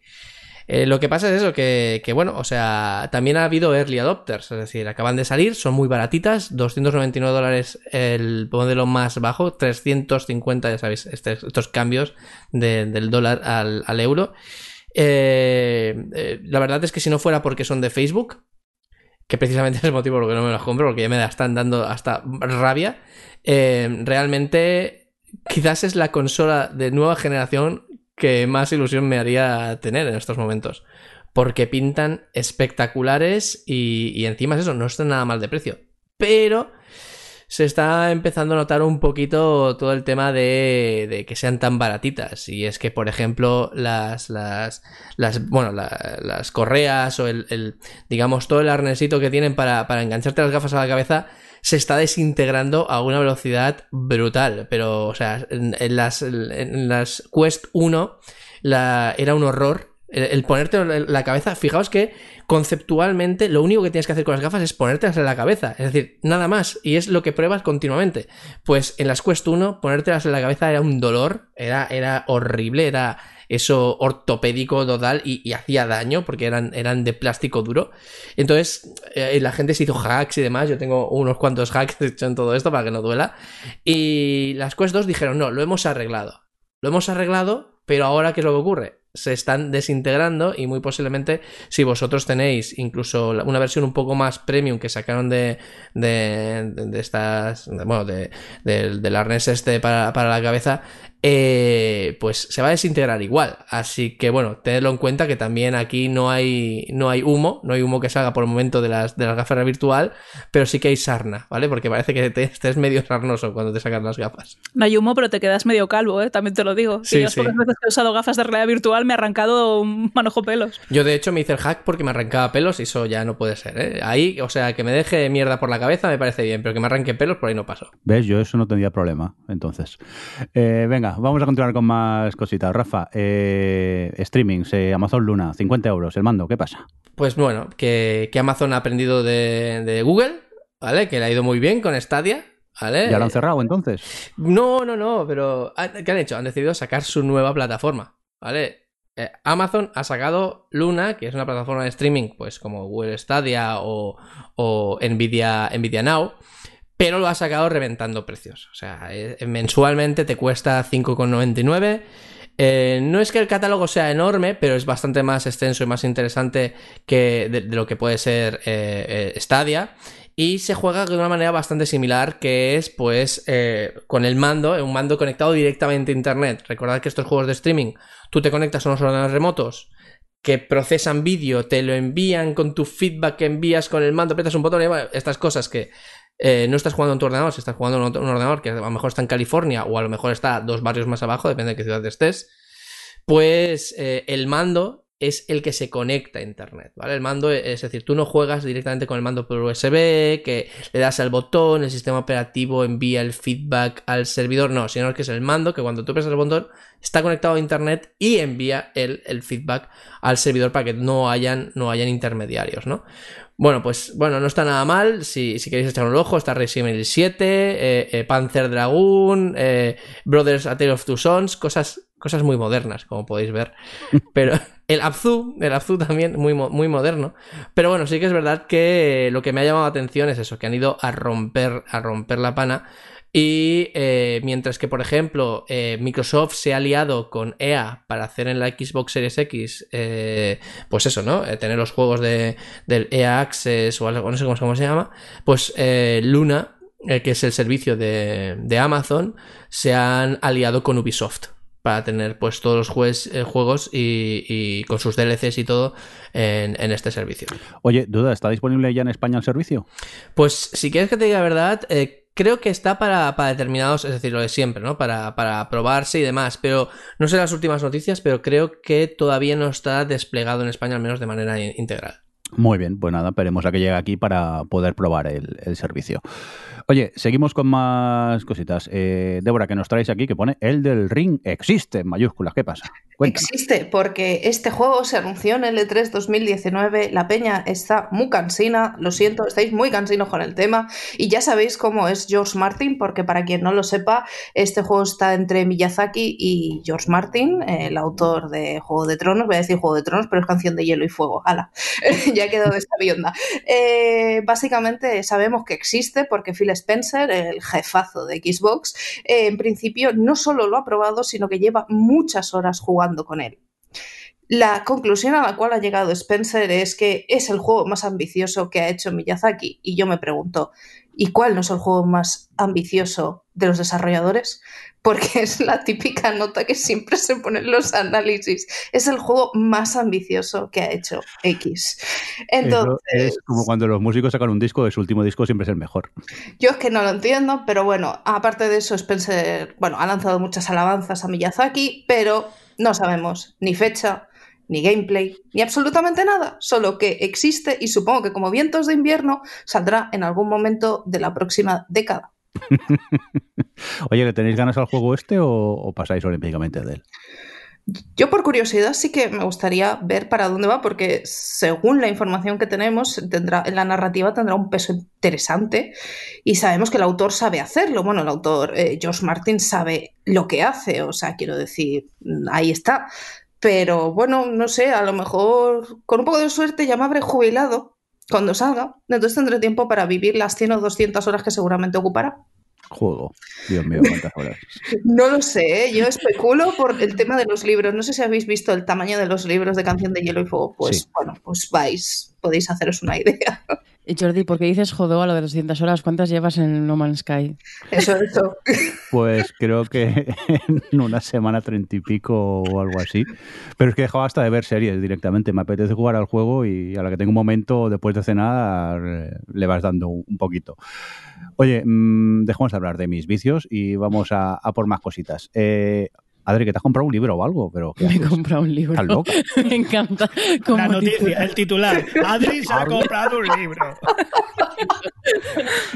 Adri sabe leer, otro clickbait. Realmente, bueno, solo quería recomendarlo porque, bueno, antes de que pasemos a, hablar de los jueguicos, creo que es pertinente porque, bueno, yo no sé, eh, cada uno tiene sus cosas, ¿no? Pero yo, por ejemplo, eh, cuando hablo con la gente que le gusta mucho el cine eh, o las series o tal, tengo dos o tres libros que son como más técnicos de, cómo escribir guiones o cómo hacer películas y eso que generalmente solo se lee la gente que quiere hacer eh, películas o escribir guiones, pero que se lo recomiendo a los, pues bueno, a los cinéfilos o lo que sea porque eh, jolín, como que te construye, o sea, como que te alimenta mucho el, que puedas analizar mejor o, tengas más contexto para entender eso que tanto te gusta, ¿no? Y tengo ahí como dos o tres de cabecera que siempre recomiendo a la gente. Y, bueno, pues eh, hay un libro que me recomendó, en este caso Rafa, eh, y que para mí ha sido como un poco eso, pero con los videojuegos, que se llama The Art of Game Design de Jesse Shell, no sé cómo se dice su apellido, que, lo quiero recomendar porque realmente me, parece súper interesante. Es un libro, obviamente, de diseño de videojuegos que tiene, tiene una carga bastante técnica con algunas cosas, pero realmente como el enfoque, es que me ha encantado el enfoque que tiene el juego, por eso lo quería recomendar, porque realmente... Em, pues habla, habla de, crear eh, los videojuegos, pero desde perspectivas súper chulas, desde la psicología, desde la etología, o sea, desde el, comportamiento, la introspección del el ser humano y su relación con la diversión o con el juego, la antropología. O sea, bueno, que esto a lo mejor decís, joder, pues qué coñazo, pero no, no, es muy entretenido de verdad, porque además eh, te habla mucho de cómo en un juego lo que diseñas es la experiencia y, todos esos sentimientos a los que pueden apelar los diferentes tipos de juegos, ¿no? La libertad, la responsabilidad, el logro, eh, la conexión con otra gente, o sea, todas, el, el, y, joder, te pone un montón de contextos y un montón de lentes, que es lo que, con lo que eh, específicamente, mm, el término que usa específicamente en el libro, pero, pero es un montón de lentes para, para valorar los videojuegos, ¿no? Y, joder, bueno, me queda muy poquito para terminarlo, pero por ejemplo, esta semana eh, estaba leyendo uno de los capítulos que hablaban sobre la narrativa pero desde las limitaciones del medio, ¿no? El hecho de que esto lo dice mucho, lo dice mucho Johnny cuando habla de los juegos, o lo,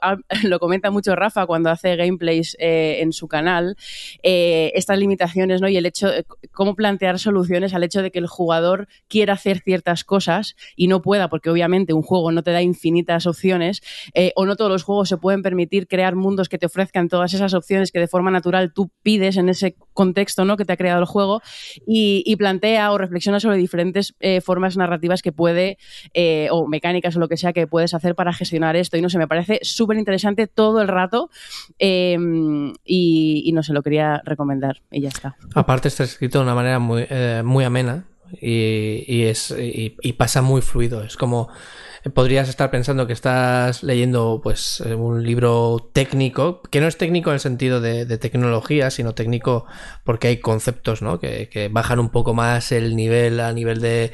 que, profundizan más. Pero es, muy ameno, es muy ameno y, y, pasa como si estuvieras leyendo una novela. O sea, quieres leer más, quieres leer el siguiente capítulo. No, bueno, ahí tienes el ejemplo de que yo no soy nada técnica, yo no tengo nada de background en los videojuegos y tal, y vamos, no he tenido ningún problema en, seguir esta, vamos, en seguir nada de lo que te cuenta, porque pues eso está muy a, lo que dice Rafa, al nivel de usuario y sobre todo a nivel de, por el enfoque que da a las cosas. Eh, y pone muchos ejemplos, eh, no sé, súper interesante. Yo os lo recomiendo porque aunque, pues eso, aunque no os interese trabajar en diseño de videojuegos, yo creo que es de, de esas lecturas que, pueden mejorar o que pueden pues enriquecer la relación que tenemos con los videojuegos, eh, nosotros que nos gusta tanto jugar a juegos. Adri, recuérdanos el título. The Art of Game Design, de Jesse Shell. Muy bien, pues eh, oye, eh, vamos a hablar ya de los jueguitos que hemos estado jugando estos días y venga, empezamos contigo, Johnny, cuéntanos. Pues este mes tengo dos y los dos son por Game Pass uno que ya estaba y otro que han puesto ya porque han añadido los jueguitos de Electronic Arts. Y quieras que no, algo más, rascamos. El primero es Quantum Break, famoso juego de Remedy que quiso ser multimedia, quiso hacer muchas cosas, quiso hacerlo todo con, cuando salió la Xbox One X. Y el problema es ese, que quiso hacerlo todo. Juego de Remedy, muy bueno, como juego muy bien, historia de viajes en el tiempo, muy bien llevada. Es muy interesante cómo se va resolviendo. Mm, Remedy tiene, tiene tablas, sabe lo que hace.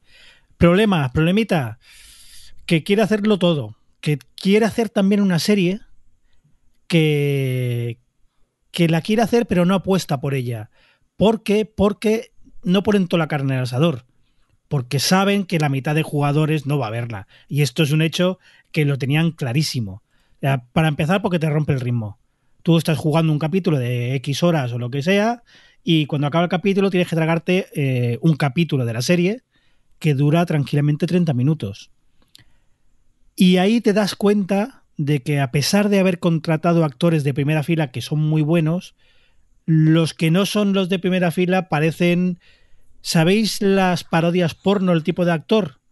Pues son estos actores. Y hablo de, de los actores, del decorado que directamente creo que han ido a la sede de Microsoft a grabar, a las oficinas de Microsoft. Hablo del vestuario que parecen cosplay mal hechos. Pero en general muy bien. Lo que pasa es que es eso, que quisieron hacer mucho y no llegaron porque sabía que no iban a llegar.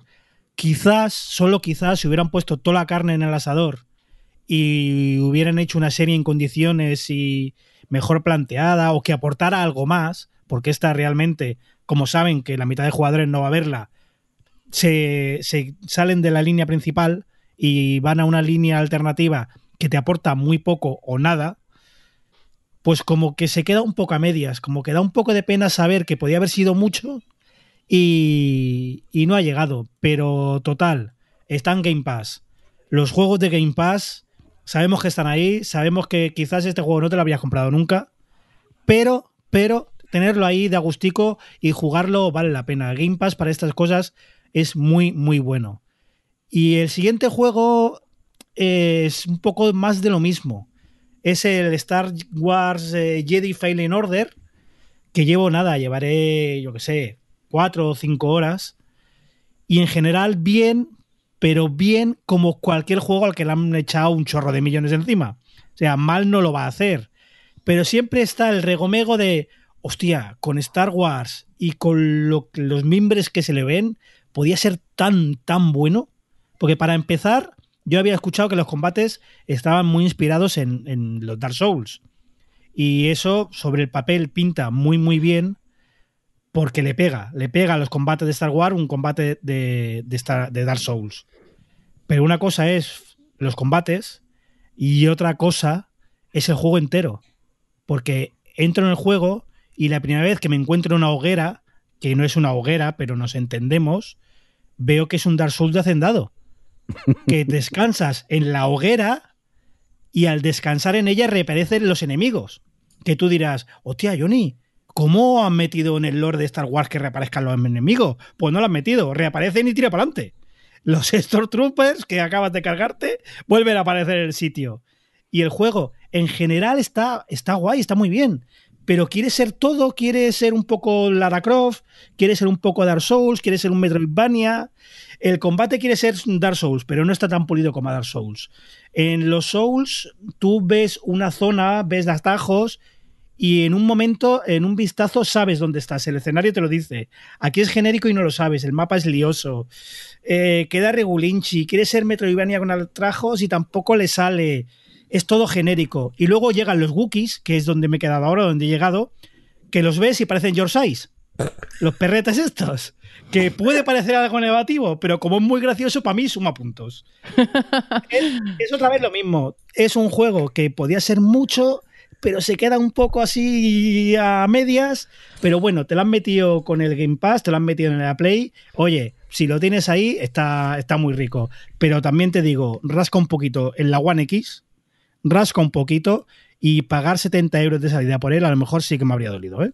Bueno, pues recordemos, has jugado al Quantum Break y al Star Wars. Eh, Jedi, no sé qué has puesto tú en el guion, recuérdanos Sí, que. eh, ¿a cuál has Jedi? Filing Orden. Ya sabes que el guion apunta de aquella manera. Ya, ya, eres un, un flojo. Eh, vamos a ver, eh, nuestra invitada, eh, Débora, ¿qué has estado jugando tú estos días?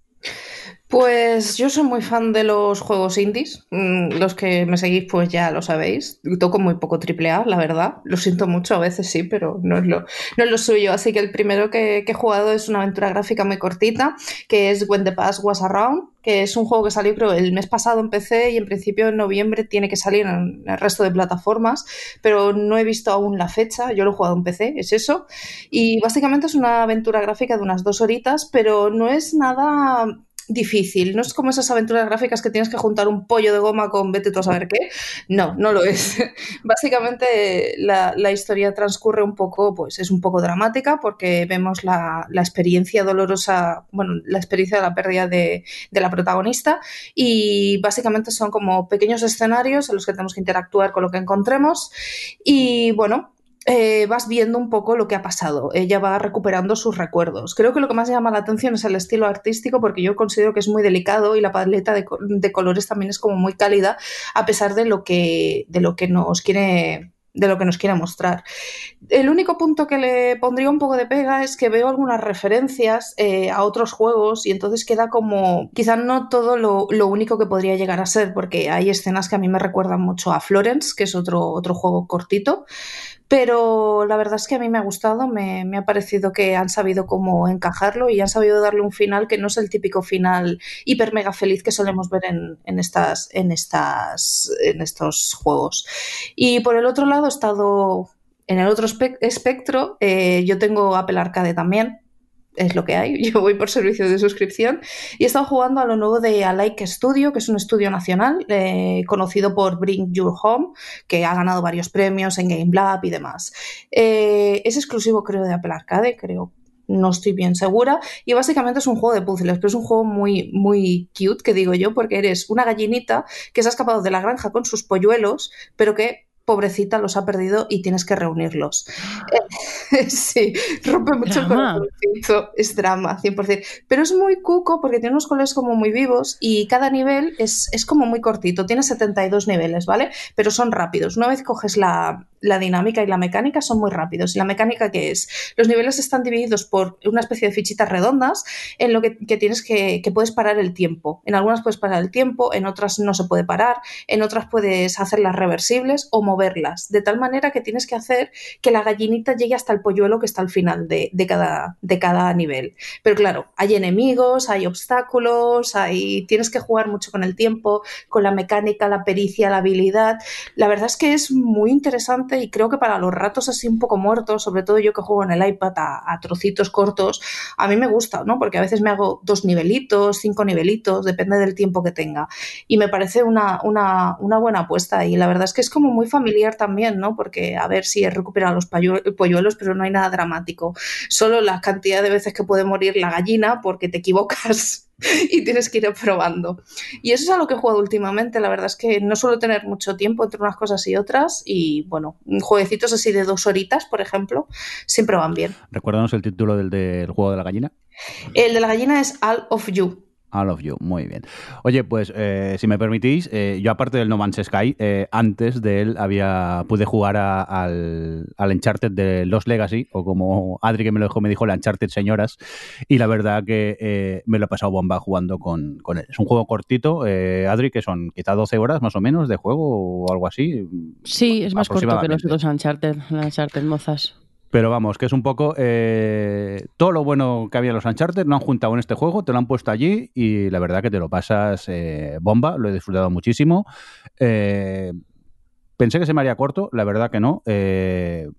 Me pareció correcta su duración para lo que te cuentan y, nada, no, puedo más que recomendar este Uncharted de los Legacy, o también conocido como el Uncharted Señoras. Y rápidamente el No Man's Sky, pues he caído otra vez en, en, la droga. Ya hacía dos años que no lo había tocado, pero eh, me apareció una actualización en la Play que se había descargado solica y como ahora recientemente, no hace mucho, han, han sacado una nueva eh, versión, pues voy a trastear un poco a ver qué tal realmente encendí el juego, no Tres años nada, después. No, no, me acordaba de cómo se jugaba el juego y al final dije, mira, eh, digo, voy a probar de empezar una partida nueva a, a, ver qué tal. Y he caído otra vez en las redes de, del juego y, ahí estoy, enganchadísimo, pero la verdad es que, eh, y más, en la situación en la que estamos vi viviendo, el juego me, me relaja, mmm, me pasan las horas volando y soy feliz mientras juego a él. Y oye, no le pido más a, a un juego, porque realmente eh, No Man's Sky, que es una especie de Elite Dangerous, pero también un poco Minecraft, porque realmente lo que acabas haciendo es construyendo tus bases. Y eso, por cierto, ahora que el online está mucho mejor que cuando empecé yo a jugar, eh, menudas bases se monta la, la, gente. Hay gente que tiene un don para hacer esas cosas. Yo soy un caótico, tengo una casa aquí, otra allí, luego no encuentro las cosas porque son de las he dejado. Eh, pero de momento, ya os digo, mmm, me pasará igual que la otra vez. Eh, tal y como le pillé las ganas, de repente hay un momento que te aburres y te parece repetitivo y lo dejaré, pero ahora mismo lo estoy disfrutando mucho. No sé deciros mmm, si hay mucha diferencia entre la versión que jugué yo en el 2018 y la que está actualmente. Eh, sí que hay cositas que han añadido que no recuerdo que estuvieran en la otra, pero realmente como es un juego en el que puedes hacer de todo, porque hay momentos que puedes ir a construir, hay momentos que te puedes ir a farmear, hay momentos que vas saltando de planeta en planeta buscando cosas, pues es un juego que tiene todo y nunca te aburre, siempre tienes algo que, que hacer. Y realmente, si lo encontráis de ofertica, que yo cuando me lo compré, creo que lo pillé por 20 euricos, pues la verdad que es un juego que si tienes ganas de perder muchas horas, es altamente recomendable. Eso sí, recordar que es droga mala y, ir con cuidado con, él. Venga, dicho esto, eh, Aida, ¿a qué has jugado tú? Pues yo he estado jugando un juego indie desarrollado por un estudio de aquí, y tan de aquí que son exalumnos de Enti, que se llama Tale of Paper. Eh, ¿Por qué conocí este juego? Porque han invertido mucho en marketing, creo. O sea, realmente me ha salido un montón de publicidad en Twitter, un montón de publicidad en Instagram. Y fue, bueno, vi una imagen que era muy similar a una especie de Little Nightmares o a un limbo, en que veías una especie de plano secuencia. Luego el juego no es exactamente así, pero sí que cuando empecé a jugarlo eh, me recordaba muchísimo a Little Nightmares, hasta el punto de que hay ciertas cajas que tienen el logo del ojo del Little Nightmares, por lo tanto es en plan de vale, es, algo hecho a conciencia. Eh, a ver, este juego yo he tenido una relación procedural con él, he ido comentando por audios a, Rafa, porque al principio notas que es un juego hecho por, bueno, por, gente que es su primer juego al salir de, estudiar eh, en Enti. Y lo notas mucho al principio, pero también es decir que a medida que vas avanzando dejas de notarlo. Y también dejas de notar esa especie de universo similar a Little Nightmares y te, te acabas metiendo en un universo totalmente completo que sí que tiene una digamos, una identidad propia. Sí que han acabado haciendo un juego que es su juego y que no me estaba recordando ya ningún juego anterior. O sea, puede haber cosas que sí que se parezcan a otros juegos, pero ya incluso las mecánicas, las cosas que estás bloqueando en el último tramo, estaban mucho mejor hechas que el resto del juego, lo cual me hace pensar, ostras, ¿qué ha pasado aquí, no? Eh, en el juego tú llevas a un, a un papelito hecho con origami, que, bueno, no sabes quién eres, no hay textos, no hay diálogos, eres simplemente un, un, personajillo de papel que va avanzando y tiene los enemigos naturales que puede tener un trozo de papel, que es las aspiradoras rumba, que no sabemos por qué aquí en vez de aspirar destripan, o sea, al pobre papel lo dejan hecho añicos. Eh, el agua, porque obviamente si se moja el papel, pues mm, mal. ¿Y qué otros enemigos? Espera que pienso ahora. ahora solo recuerdo estos dos. Pero el hecho es que, bueno, hay otros enemigos por la historia, como pueden ser una araña gigantesca o cosas así. El caso es que tienes que, ir avanzando y vas desbloqueando distintas habilidades. El papel se puede transformar en otras cosas, por ejemplo, un avión de papel que planea un poco, eh, una rana que hace que salte más. Y entonces tienes que ir jugando mucho con el ir cambiando en cada, en cada secuencia lo que necesitas para poder ir avanzando en el nivel. Claro, al principio del juego me encontré con algunos bugs. Por ejemplo, hubo un momento que sin querer le di un gatillo del, mando y aún me quedaba una acción pendiente que era abrir una puerta y yo estaba en la otra punta de la habitación haciendo otra cosa. Pues de golpe al darle al gatillo me fue a abrir la puerta. O sea, se me auto eh, teletransportó el personaje a la otra punta del escenario y me quedé como, ostras, y esto es en los primeros 10 minutos de juego, lo cual ya me dejó una sensación extraña. Luego el hecho de cuando la aspiradora te aspira, lo que hace es hacerlo en un fondo totalmente distinto. O sea, que a lo mejor tú estás eh, siendo aspirado por el lado izquierdo, pero luego la animación que te ponen es eh, que te, viene aspiradora por detrás. Entonces, hubo un par de cosas que me rompían mucho en el juego. Y, bueno, y luego yo también haciendo el café más adelante, amontonando cajas y tal y tirándolas abajo, pues me encontré con que me bloqueé el camino para seguir avanzando en el juego y tuve que estar como intentando saltar las cajas mucho rato porque se habían caído esos objetos ahí y no había forma de moverlos. Y el caso es, todos estos fallos que hay al principio del juego no te los encuentras hacia el final. O sea, hacia el final acaba siendo una experiencia totalmente distinta, mete puzzles totalmente innovadores, mete unas mecánicas que puedes incluso ir encadenándolas un poco al estilo guacamele. ¿Sabéis esto del gancho del pollo y luego la patada? Este tipo de cosas que hacen que vueles más o saltes más rato o cosas así. Y ha sido como una experiencia muy bonita. La historia detrás, al principio, no te enteras de nada, ya os lo digo. Y a medida que va avanzando, sí que puedes intuir que yo creo que no del todo mm, descifrar toda la historia que hay detrás, pero sí el intuir por dónde van los tiros y ver cómo eso, que es una historia pues triste, pero también es muy bonita y al final pues es, es muy bonito. Y debo decir que la experiencia me ha gustado mucho, pero sobre todo por ese tramo final. Porque ese juego acaba muy bien. En ese momento he entendido todo el bombo que se le estaba dando, el por qué pues, eh, ganó este premio del PlayStation Talents. Eh, he entendido mucho el por qué eh, este juego se le ha premiado siendo inicialmente una especie de Little Nightmares que no ha acabado de estar del todo pulido. No sé si alguien aquí más lo ha jugado, creo que Debo al principio conocía al menos el título. Eh, sí, bueno, yo lo conocía primero por lo de PlayStation Talents y segundo porque en algunos eventos sí que coincidido con el equipo porque ha puesto alguna demostración. Yo jugué una parte en la que tenías que convertirte en ranita y tenías, y creo que había una rumba o alguna cosa así, jugué, pues eso, el ratito que puedo, que puedo en los eventos estar, que más vienen a ser 5 o 10 minutos. Y creo que lo jugué hace ya un, un, par de años seguramente. Y en aquel momento me pareció algo muy interesante, un título al menos diferente. Y por lo que me comentas, pues eso, una lástima, ¿no? Que haya tan, tanto desequilibrio entre la primera parte y la segunda. Pero bueno, yo espero que poco a poco también el equipo vaya, vaya desarrollando nuevos juegos y yo por lo menos les deseo todo el, todo la, toda la suerte y todo el ánimo del mundo para que sigan así. Ya os digo que pese a lo, los, al principio esto, que, que, te vas trabando más por el hecho de que no está del todo pulido, la experiencia final es recomendable. Y es un juego que, a ver, no es muy caro, no es muy largo tampoco, pero sí que recomiendo al menos probarlo, darle la oportunidad a aquellos que les interese y les haya gustado, por ejemplo, Little Nightmares o, Limbo, que son juegos pues un poco en esa, en esa línea. Y bueno, y el otro juego al que estaba jugando, nada que ver, eh, Reigns Beyond. Este juego está en Apple Arcade, lo han puesto este mes. Y bueno, este mes o el anterior, no sé. y no había jugado ningún Reigns antes que todo. Sé que sé que son unos tipos de juegos que son muy populares eh, a nivel narrativa. Eh, pero claro, este me llamó la atención porque llevas a una especie de músicos mmm, indies en el espacio, que también empiezas en una nave que no sabes cómo estás en esa pedazo de nave, porque es una pedazo de nave, con su, propio, su, propia inteligencia artificial que da mal rollete, lo que decíamos un poco con Adri cuando se le recomendaba, que es una especie de HAL que está ahí que no sabes si fiarte mucho no y vas consiguiendo pues tripulación para, para, tu nave y vas visitando sitios y tienes que ir tocando música, consiguiendo guitarras. Es todo eh, una aventura propiamente conversacional con unas tarjetas, digamos, que puedes mover hacia la izquierda o hacia la derecha para optar por una opción o por otra.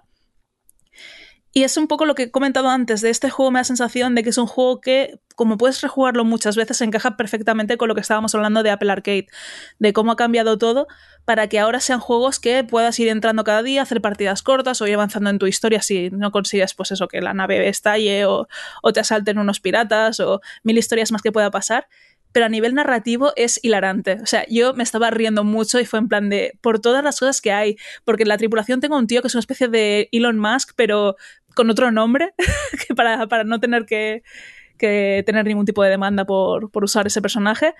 O sea, usa tantos personajes tan graciosos. Tu manager de banda es un tiburón que es un desalmado y que se intenta comer a todo el mundo. Es, es todo muy loco. Me está pareciendo una, una aventura súper divertida. Así que lo recomiendo mucho. Yo no sé si Adri va a volver a pagarse el, el Apple Arcade un mes más, pero si lo hace, espero que este juego le, le dé duro.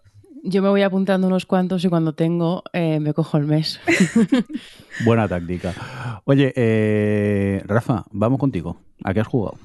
Um, pues lo que he jugado sobre todo, como siempre, es, es, en directo y he estado un poquito enganchado en los últimos meses al Zelda Breath of the Wild. ¿Vale? Sobre todo siendo mi primera partida, es decir, yo no había jugado antes al Zelda Breath of the Wild, había jugado todos los Zelda y este era el que me faltaba. Y generó bastante expectación porque el, fandom que tiene detrás es muy fuerte y a la gente le gusta ver a otros jugar Breath of the Wild y descubrirlo. Es decir, eh, eh, eh, no es solo jugarlo, ver cómo llegas al final o no, cómo, o cómo te desenvuelves en él, como puede ser, por ejemplo, un Dark Souls, ¿no? Que el principal aliciente para verlo es ver cómo se desenvuelven otros, sino aquí es, la, gente venía a verme la cara, ¿vale? A verme la cara, al descubrir ciertas cosas del lore, ciertas cosas de, incluso algunas mecánicas o algunas cosas así, y sobre todo también a ver cómo resolvía los puzzles mmm, de la manera que no toca, ¿vale? Porque eh, eh, bueno, es lo que se llama, ¿no? Pensar eh, de manera lateral. No y... juega, rompe. Exacto. Y siempre voy a resolver los puzzles de la manera que, que no han pensado los desarrolladores. Eh, obviamente es un juegazo, es un juegazo. No sé si es el mejor Zelda o no, todavía no me queda mucho por delante. Pero es un juegazo y totalmente recomendable si tenéis, si tenéis Switch y, y podéis dedicarle horas. Pero es que además pasan volando las horas. No es. No es no es para nada algo que digas, jo, ¿cuándo se acaba? Sino quieres que no se acabe. Y esto no me pasaba desde hacía bastante tiempo. Al otro juego que he jugado ha sido un juego que, que jugué con Adri eh, hace esta semana pasada, esta semana, que es el Escape Room. Escape Room, bueno, es un juego alemán de una escape room como tal, es decir, estás en una habitación y tienes que escapar. Y, y es eso, y no tiene más misterio. Lo que pasa es que está rotísimo. Eh, al menos la primera partida que jugamos, que se puede jugar online, la gracia es esa, jugarla online. Eh, puedes jugar solo, al fin y al cabo no es una escape room que sea muy complicada, no es de estas, no sé si habéis alguno de vosotros estado o alguno de los que nos están escuchando habéis estado en una escape room, pero por lo general las escape rooms están pensadas para más de una persona, y si no, pues están diseñadas específicamente para una persona, ¿no? Están diseñadas de tal manera que uno tiene que hacer una cosa mientras la otra persona tiene que hacer la otra y combinarse un poco, si no la escape room pierde gracia o incluso no se puede resolver, ¿no? En este caso esta escape room podría haberse hecho por una sola persona totalmente. Es, por cierto, un juego gratuito que está en, que está en Steam. Es gratuito totalmente. Pero la licencia que tenía, que eso por lo que me movió a jugarlo, es que se puede jugar multiplayer. Hasta cuatro personas, creo. Y, y es la risa. Y fue la risa al principio, porque estaba todo muy roto. Eh, yo, por ejemplo. Estaba veía- todo abierto cuando empezamos, entonces Sí, era muy difícil saber qué nos quedaba por resolver y qué no, qué, o qué puzzle realmente nos iba a llevar a algo nuevo o no, porque ya estaba abierto lo que correspondía. Era, fue una locura. Exacto, todos los, los, todo lo que son los candados, los candados estaban abiertos. Es decir, ya- y- y- de hecho, yo veía cosas diferentes a las que veía Adri, para empezar, porque no estaba bien sincronizado. Y nos daba la sensación que era, ¿sabéis las escape rooms cuando se hacen las escape rooms que luego, claro, acabas, viene el organizador, limpia todo, lo pone en su sitio y, y empieza el siguiente grupo? Pues a nosotros nos había dado la sensación de que eh, él no había entrado el organizador a limpiar, que alguien se lo había dejado todo abierto, ¿vale? ¿Y qué ocurre con esto? ¿Y qué, ocurre? ¿Qué problema? dices, Buah, pues ya lo tienes todo resuelto, sales y ya está. No, porque no sabíamos, eh, habían puzzles que no dependen de candados o que no dependen de abrir una cosa o la otra, dependen de mirar un papel y no sabíamos que estaba resuelto o no, y no sabíamos ni siquiera cómo continuar ni nada. Sin embargo, continuamos al día siguiente, ah, o al- si esto fue un martes, continuamos el jueves, y realmente, pese a todos los problemas que tenía, que algunos sean hilarantes de cómo están resueltas algunas cosas, como por ejemplo agacharse, agacharse que literalmente agacharse es que el personaje que tú llevas pone la cabeza en la entrepierna, ¿vale? Es decir, con un gesto un poco extraño, ¿vale? Un es, sí, sí, es eh, Adri, Adri tuvo un ataque de risa de verme desde... Es que no vista. podía, no podía. Y, y aparte de esto, ostras, resultó muy interesante. Me, me Mm. pareció que estaba muy bien diseñada como escape room. Algunos puntos quizás eh, tu- tuvimos un problema y fue que yo jugué en castellano y Adri jugó en inglés. Y los puzzles, pese a que se resolvían igual, habían pequeños que teníamos que, que mirar mucho la pantalla del otro, ¿vale? En lugar de que fuera hablando sin más y todo esto, habían cosas como por ejemplo que había un mapa, había un mapa de una ciudad con unos puntos eh, eh, marcados con chinchetas o algo así, o, o marcadores. Eh, yo veía Madrid. Yo veía Madrid, mientras que creo que Adri veía Londres. Sí, yo veía Londres. Y pese a que el puzzle se podía resolver sin mucha problemática, ¿vale? Eh, sí que ahí nos dificultó bastante y el puzzle no lo acabamos de entender hasta que lo, lo- lo- entendimos y lo resolvimos, ¿no? Pero al ser gratuito, al ser online, es decir, hasta otros jugadores, si empecéis a jugar y veis algún problema y dices, uh, esto está abierto, esto está roto, está no sé qué, salid y volver a entrar. Es que vale la pena. Es que vale la pena, creo yo, pasar una tarde que en una hora, si, si, habéis jugado Escape Rooms, lo podéis pasar o en dos, si realmente estáis con la... Nosotros nos pasamos creo que en dos, entre jijijajas, nos lo pasamos en dos horas. Eh, es que, es que no, puedo hacer otra cosa que recomendarlo. O sea, porque es, es, es divertidísimo y jugar con, con amigos por, por el chat de voz y, y encima las risas que da, que esté un poco roto también es, es parte de la gracia. Eh, vais a pasar un muy buen rato. Recuérdanos el nombre del juego, Rafa. Se llama, si buscáis Escape Room, el, el primero que está, bueno, Escape Room, dos puntos y una palabra en, en, en inglés. Der bueno. Sí, en inglés, en alemán.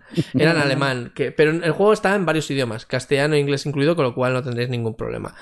Si eso lo ponemos en algún enlace en la página o lo que sea para que la gente lo vea. Sí, ahora haremos trabajar al Johnny y que nos busque el nombre y lo ponga en el, en el post de- del programa. Nos dice que pulgar arriba y no con la cabeza. Pues ya lo buscaré yo. Eh, venga, Adri, acabamos contigo. ¿A qué has jugado? Pues mira, bueno, uno, que también ha jugado Rafa, que no ha dicho nada, es que en el directo, eh, uno de esos directos que probó varios juegos que habían hecho alumnos y que habían hecho pues desarrolladores pequeñitos y tal, estuvo jugando a uno que se llamaba Room Room, que me picó mogollón, porque es, es un juego que, eh, era de una llama, además, no sé cuánto en cuánto lo hizo el desarrollador, pero, pero flipante, porque es, es un juego en el que tienes... em, eh, te- cae un muñequito dentro de una habitación, es un poco cube. Eh, y entonces cada habitación tiene como su propio puzzle y, mm, y el, puzzle puede ser, pues toca las cuatro paredes o coge los orbes que hay burlando por la habitación o esquiva eh, los cuadrados, o sea, esquiva los, em, los obstáculos pero muy cerca del obstáculo en sí, o sea, como puzzles que tienen que ver con lo que está pasando en cada habitación y, cada- y- cuando te lo pasas como que se abre y esa habitación se convierte en un cuadradito que empieza a eh, rebotar por la habitación en la que está, la siguiente habitación a la que vas. Entonces llega un punto en el que hay como, yo que sé, siete cuadraditos rebotando y tú estás intentando resolver el, por ejemplo, tener que quedarte en el centro de la habitación durante X tiempo eh, para desbloquear el pasar a la siguiente, por ejemplo. Y, y joder, es una, es, es como muy mm, sencillo, ¿no? Pero como una mecánica muy guay que te genera ahí un pique bastante brutal y, y no sé, el hecho de que estén las habitaciones pululando por la, por la que estás, si las tocas, no es que empieces desde cero, es que vas a la habitación que has tocado, que es de las que estaban por ahí rebotando. Es súper difícil explicar esto, pero, pero, pero joder, me pareció súper guay, como una idea y, y bien ejecutada y, y que te pica mogollón y que además eso, te- el juego te pica a que te lo pases en el menor tiempo posible. Y, y no sé, no sé si Rafa que... que tal, de, pero- de hecho, no lo he comentado porque quería que lo comentaras tú y así hablaron entre los dos, porque es que, es que de verdad, o sea, te vi disfrutar, o sea, te he visto. eh, yo lo disfruté mucho en directo. Es decir, yo, yo cuando lo jugué me, me pareció brutal el diseño. Eh, me pareció que no tiene mucho más recorrido que eso, que, que está diseñado para eso. Y es perfecto en tanto que es un juego sin más para pasarte en el menor tiempo posible. Tienes X habitaciones y tienes esa mecánica que has comentado. Las habitaciones en sí mismas se vuelven pues un elemento que rebota en la, pared- en, en la habitación en la que estás y si te toca este elemento, este cuadradito, pasas a esa habitación, con lo cual tienes que recordar qué camino hiciste. Bueno, es muy brutal. Está súper bien diseñado, me parece muy divertido y, y este es el tipo de juego que, que me gusta. Bueno, ya sabes, bueno, es lo que estaba diciendo Adri, en mis directos a veces juego a vuestros juegos, es decir, juegos de los espectadores o juegos de alumnos o juegos de que, que pasan de decir, mira, mira este juego que es de una jam y, y es una idea genial. Y me dejó pues con la boca abierta por todo, porque además el ritmo es todo está muy bien hecho, es, es brutal. Luego también he estado jugando a Super Hot, porque lo habían puesto en. Estaba en la PlayStation Store eh, a, a- a 60% de descuento. Y Johnny ya me había dado bastante la brasa con que me lo pillara. Y, y, bueno, pues un amigo me dijo: Venga, sí, píllatelo. Y me lo pillé para las VR. Madre de Dios, no puedo jugar este juego. Este juego, Adriana no debería de permitírsele jugar a Super Hot, porque me he dado ya como cinco veces contra el sofá. Porque es que, a ver, Y hay vídeos. y hay- el juego, el juego, bueno, para quien no conozca el Superhot, es un juego tipo que tú eres Neo y, eh, digamos que el juego te plantea una situación en un espacio con un número de enemigos que pueden tener eh, cualquier tipo, diferentes tipos de armas y tú tienes que gestionar tu persona para eh, esquivar balas, para, para darles puñetazos, para resolver esa situación en la que te han planteado y que salgas vivo de ella. Y el tema es que, bueno, tú controlas el paso, la velocidad a la que pasa el tiempo. Cuanto, cuanto más rápido te mueves tú, más rápido se mueve el tiempo y los personajes solo se mueven si tú te mueves, que son los dos factores que hay que tener en cuenta.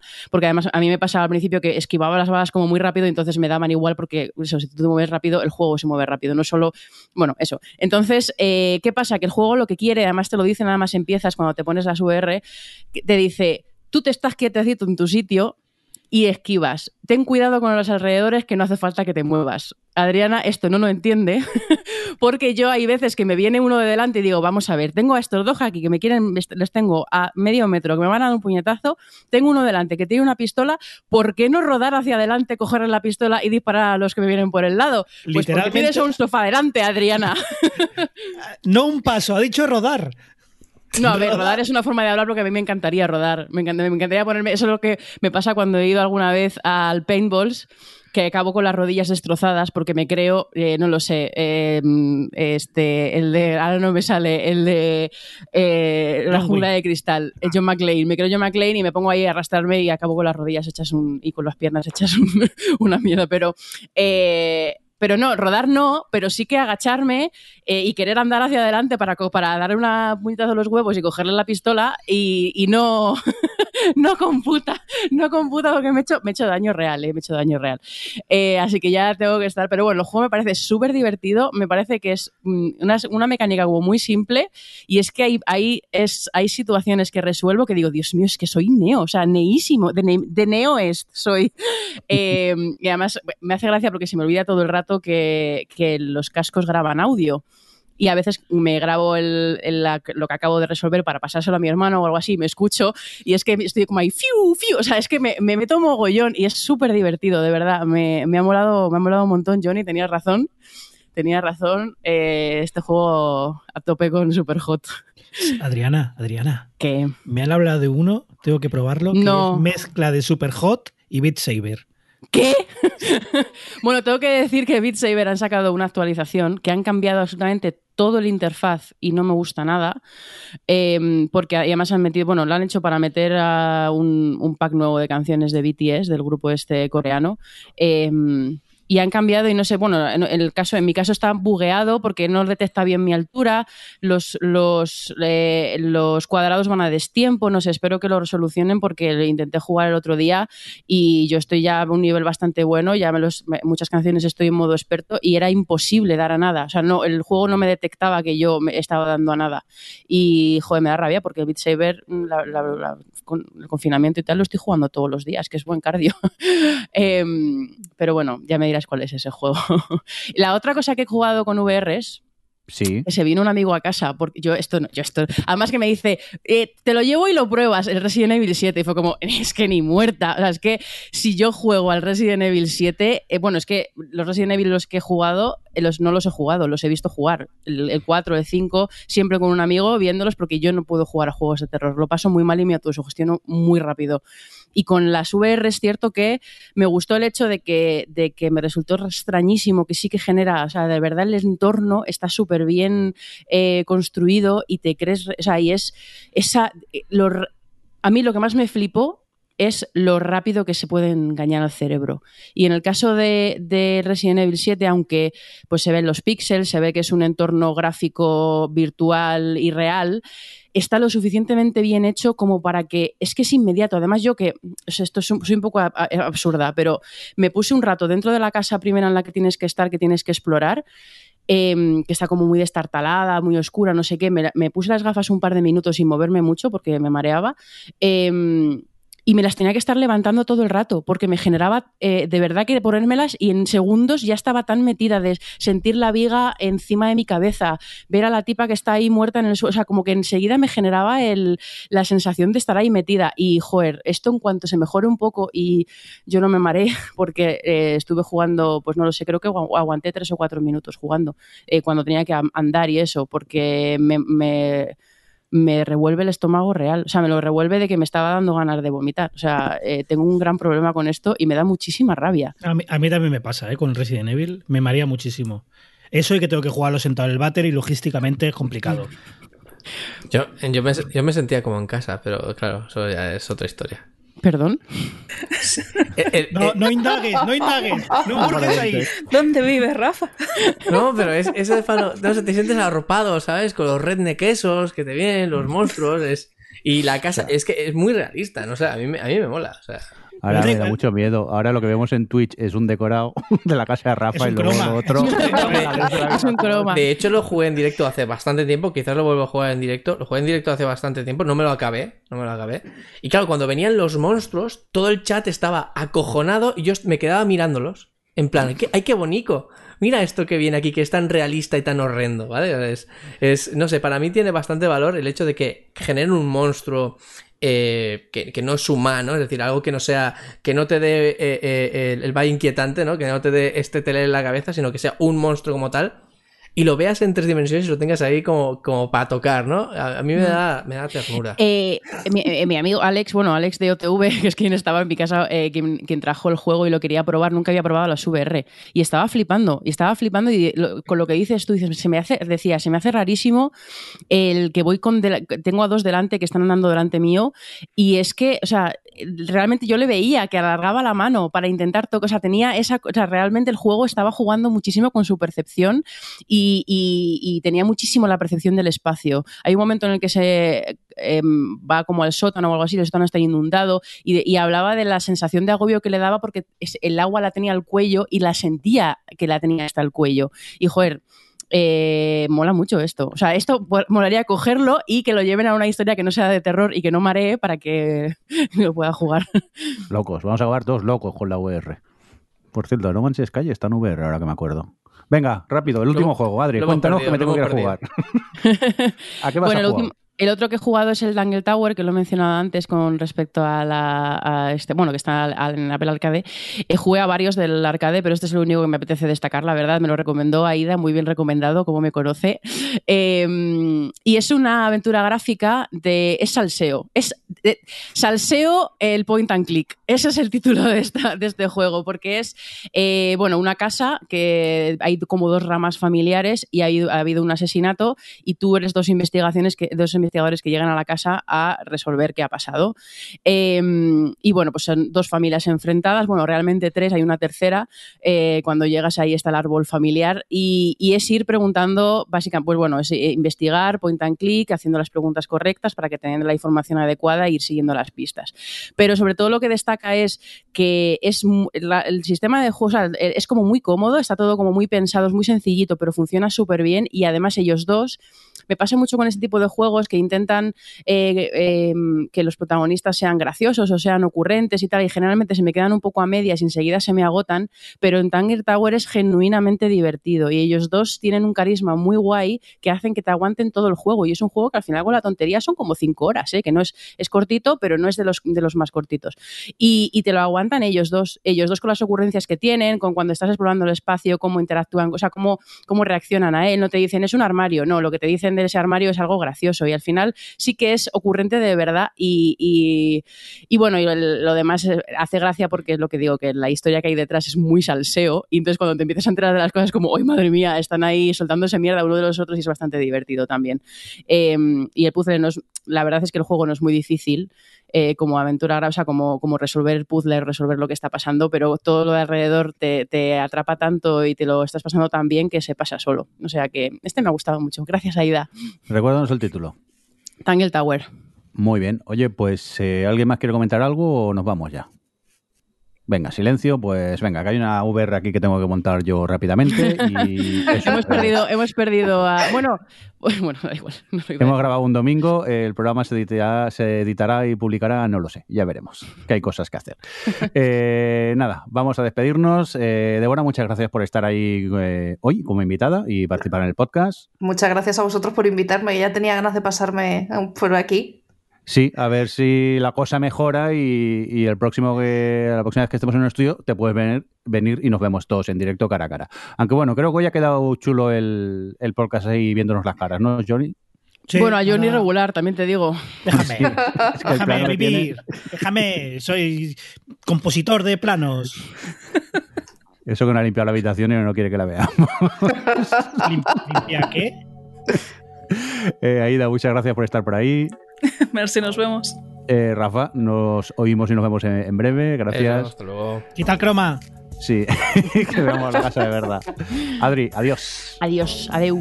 Eh, un cordial saludo también de quien nos acompañó con vosotros, el señor Viendo. Hasta luego.